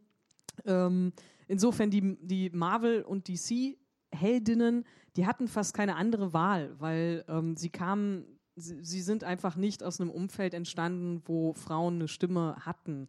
Und ähm, bei auch hier wieder Indie-Verlagen ähm, oder einzelnen Künstlern und Künstlerinnen, ähm, da sind die Neuheiten, die wirklich, sagen wir mal, frei von jedem ja, Vorbild oder wieso, nee, frei vom Vorbildern ist man ja nicht, ähm, aber da sind die Sachen, die sich nicht auf irgendwas anderes beziehen oder halt, vielleicht ist es ein Kommentar da drauf, aber äh, so richtig frei sind halt diese Marvel- und DC-Helden meistens nicht.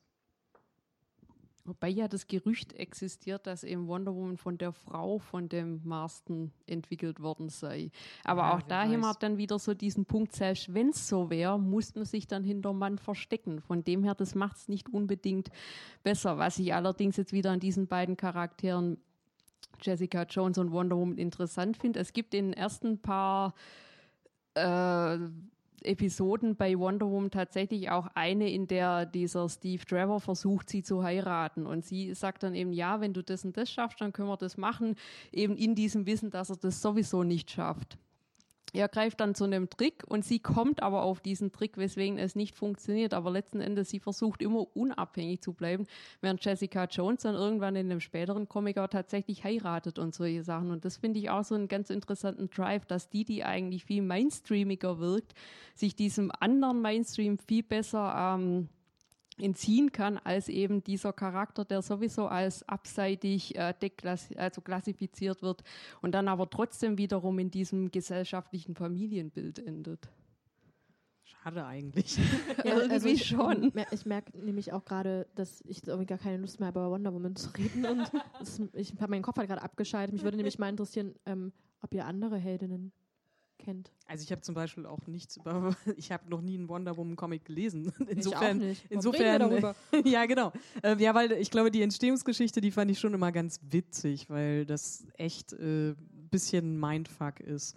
Ähm, ja, es gibt jede Menge andere Heldinnen. Also äh, Miss Marvel hatte Steffen ja schon genannt, die fand ich total ähm, süß in den letzten Jahren, weil das ist eine Schülerin, äh, ich glaube pakistanische. Und es ist auch sehr, sehr viel Humor, den ich gut finde, ähm, da drin. Also das ist halt dann so mein Steckenpferd, das mit dem Humor.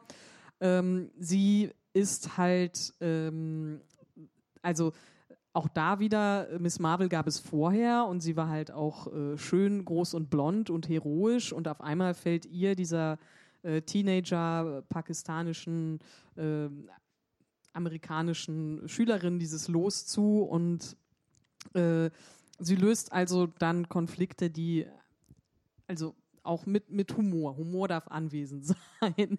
Und sie fand ich dann halt in dem Sinne auch spannend, weil sie wird überhaupt nicht sexualisiert.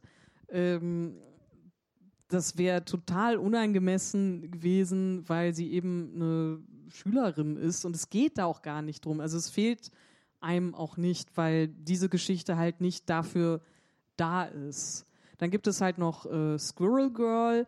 Ähm, bei ihr, also das ist wirklich äh, Eichhörnchenmädchen und ähm, die fand ich halt immer ganz äh, cool, weil sie eben auch ein bisschen anders ist. Sie hat irgendwie so zwei Schneidezähne, die so plakativ nach vorne stehen, ähm, Eichhörnchenfreunde und ist so ein bisschen runder. Also es ist immer noch dieses äh, Stundenglas, ähm, wie soll man sagen, diese Stundenglasfigur, die viele halt auch cool finden. Aber immerhin, sie ist ein bisschen runder. Und auch sie hat irgendwie diesen humorhaften, ironischen ähm, Ansatz. Ja, wen gibt's noch? Also, ja, Gwenpool. Ähm, da habe ich auch, auch das, ähm, ja, Gott, es ist irgendwie so eine Mischung aus Deadpool und Gwen Stacy. Ah, ich habe es nicht erfunden, Katja, guck mich nicht so an. Nee, ich, ich, bin, ich bin nämlich verwirrt. Also ich, ich, ich habe Ja, auch gesehen mit. Gwen Pool, aber es gibt ja dann auch noch Spider-Gwen, das ist die gleiche Person. Nein, ne? Warum heißen die alle Gwen? Äh, ja, weil da gab's ein, da gab's glaube ich so einen Multiversumsfall. Oder man muss so einen Zettel ziehen mit Namen drauf. So. Ja, ja, so ist es. Das ist wahrscheinlich so, wie man das da macht. Äh, ganz ehrlich, das ist ja auch manchmal der Grund, weshalb ich bei Superhelden-Comics aussteige, weil ich nicht weiß, wo ich anfangen soll, weil ich nicht weiß, wo es angefangen hat. Wenn ich nicht weiß, wo es endet, wird es irgendwie überhaupt nochmal stringent.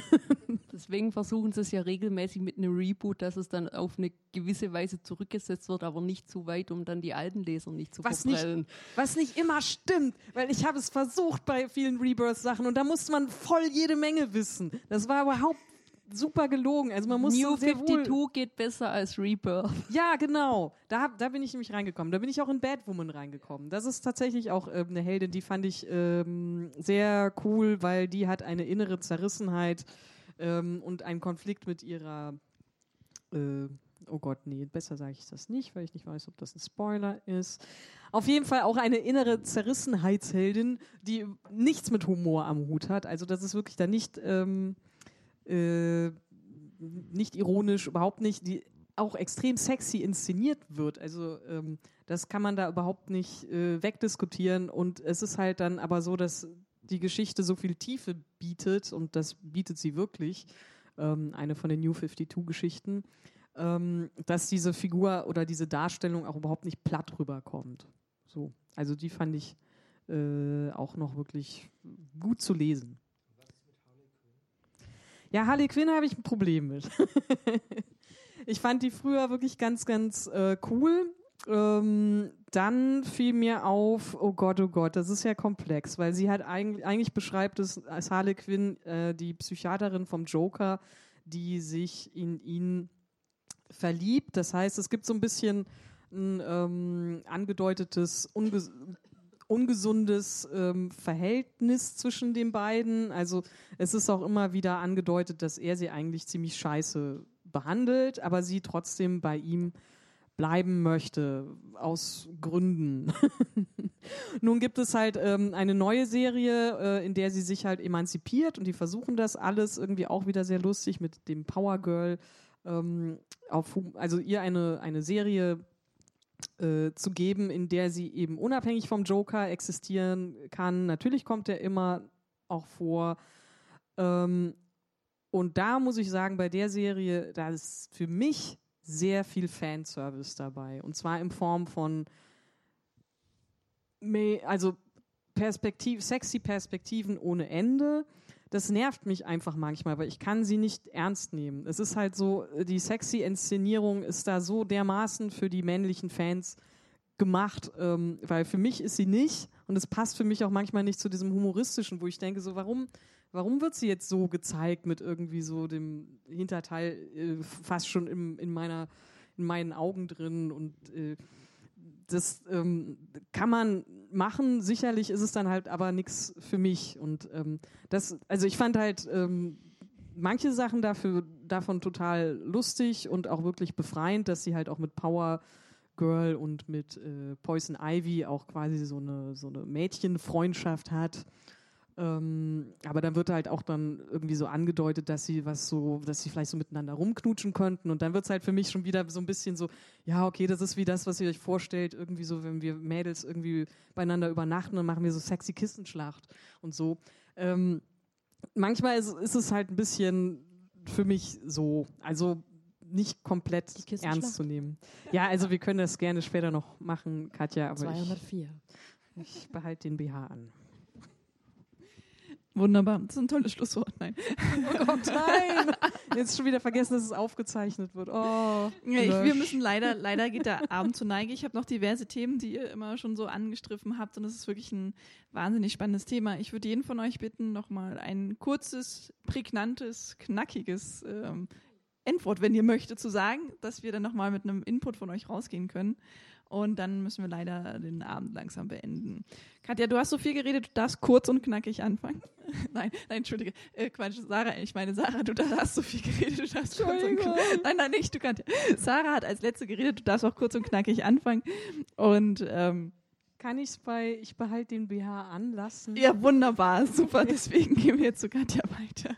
Äh, ja, ich bin immer so schnell müde von diesem ganzen Marvel-Universum. Ich wünsche mir ähm, größere, diversere ähm, Geschichten mit differenzierten Frauenfiguren und kann als Vorbild für mich persönlich ähm, da nur Steven Universe nennen, in denen für mich alles richtig gemacht wird. Ähm, ja. Kauft mein Buch. Ja, also so grundsätzlich muss man einfach sagen, man merkt da, dass eine Veränderung kommt, dass die aber eben von hinten quasi in Mainstream geschoben wird, wenn das dann, ähm, dann sich überhaupt mal durchsetzt, aber dass solche Veränderungen tatsächlich sehr häufig eben über Indie und so weiter kommen, weil man da viel mehr Chancen und Möglichkeiten hat. Man braucht aber natürlich diese großen Verlage auch, weil sonst wird es für diese Indies eigentlich nur noch schwerer, weil dann sich da zu etablieren, das hat dann natürlich nochmal eine ganz andere Schwierigkeit, vor allem da halt eben in Deutschland diese Comic-Szene generell ein bisschen problembehaftet ist in dieser Hinsicht. Vielen Dank. Dann darf ich mich jetzt äh, zum Abschluss noch natürlich beim Tobias Wengert bedanken, bei der Stadtbibliothek bedanken. Wir sind hier ja auch im Rahmen des Literatursommers Baden-Württemberg, deswegen auch vielen Dank für, bei der Baden-Württemberg-Stiftung. Und dann natürlich äh, vielen lieben Dank an unsere Gäste, an Sarah Burini, Katja Klengel und an Rebecca H. Vielen lieben Dank auch an Sie, dass Sie da waren. Danke, Katrin. Danke, Katrin.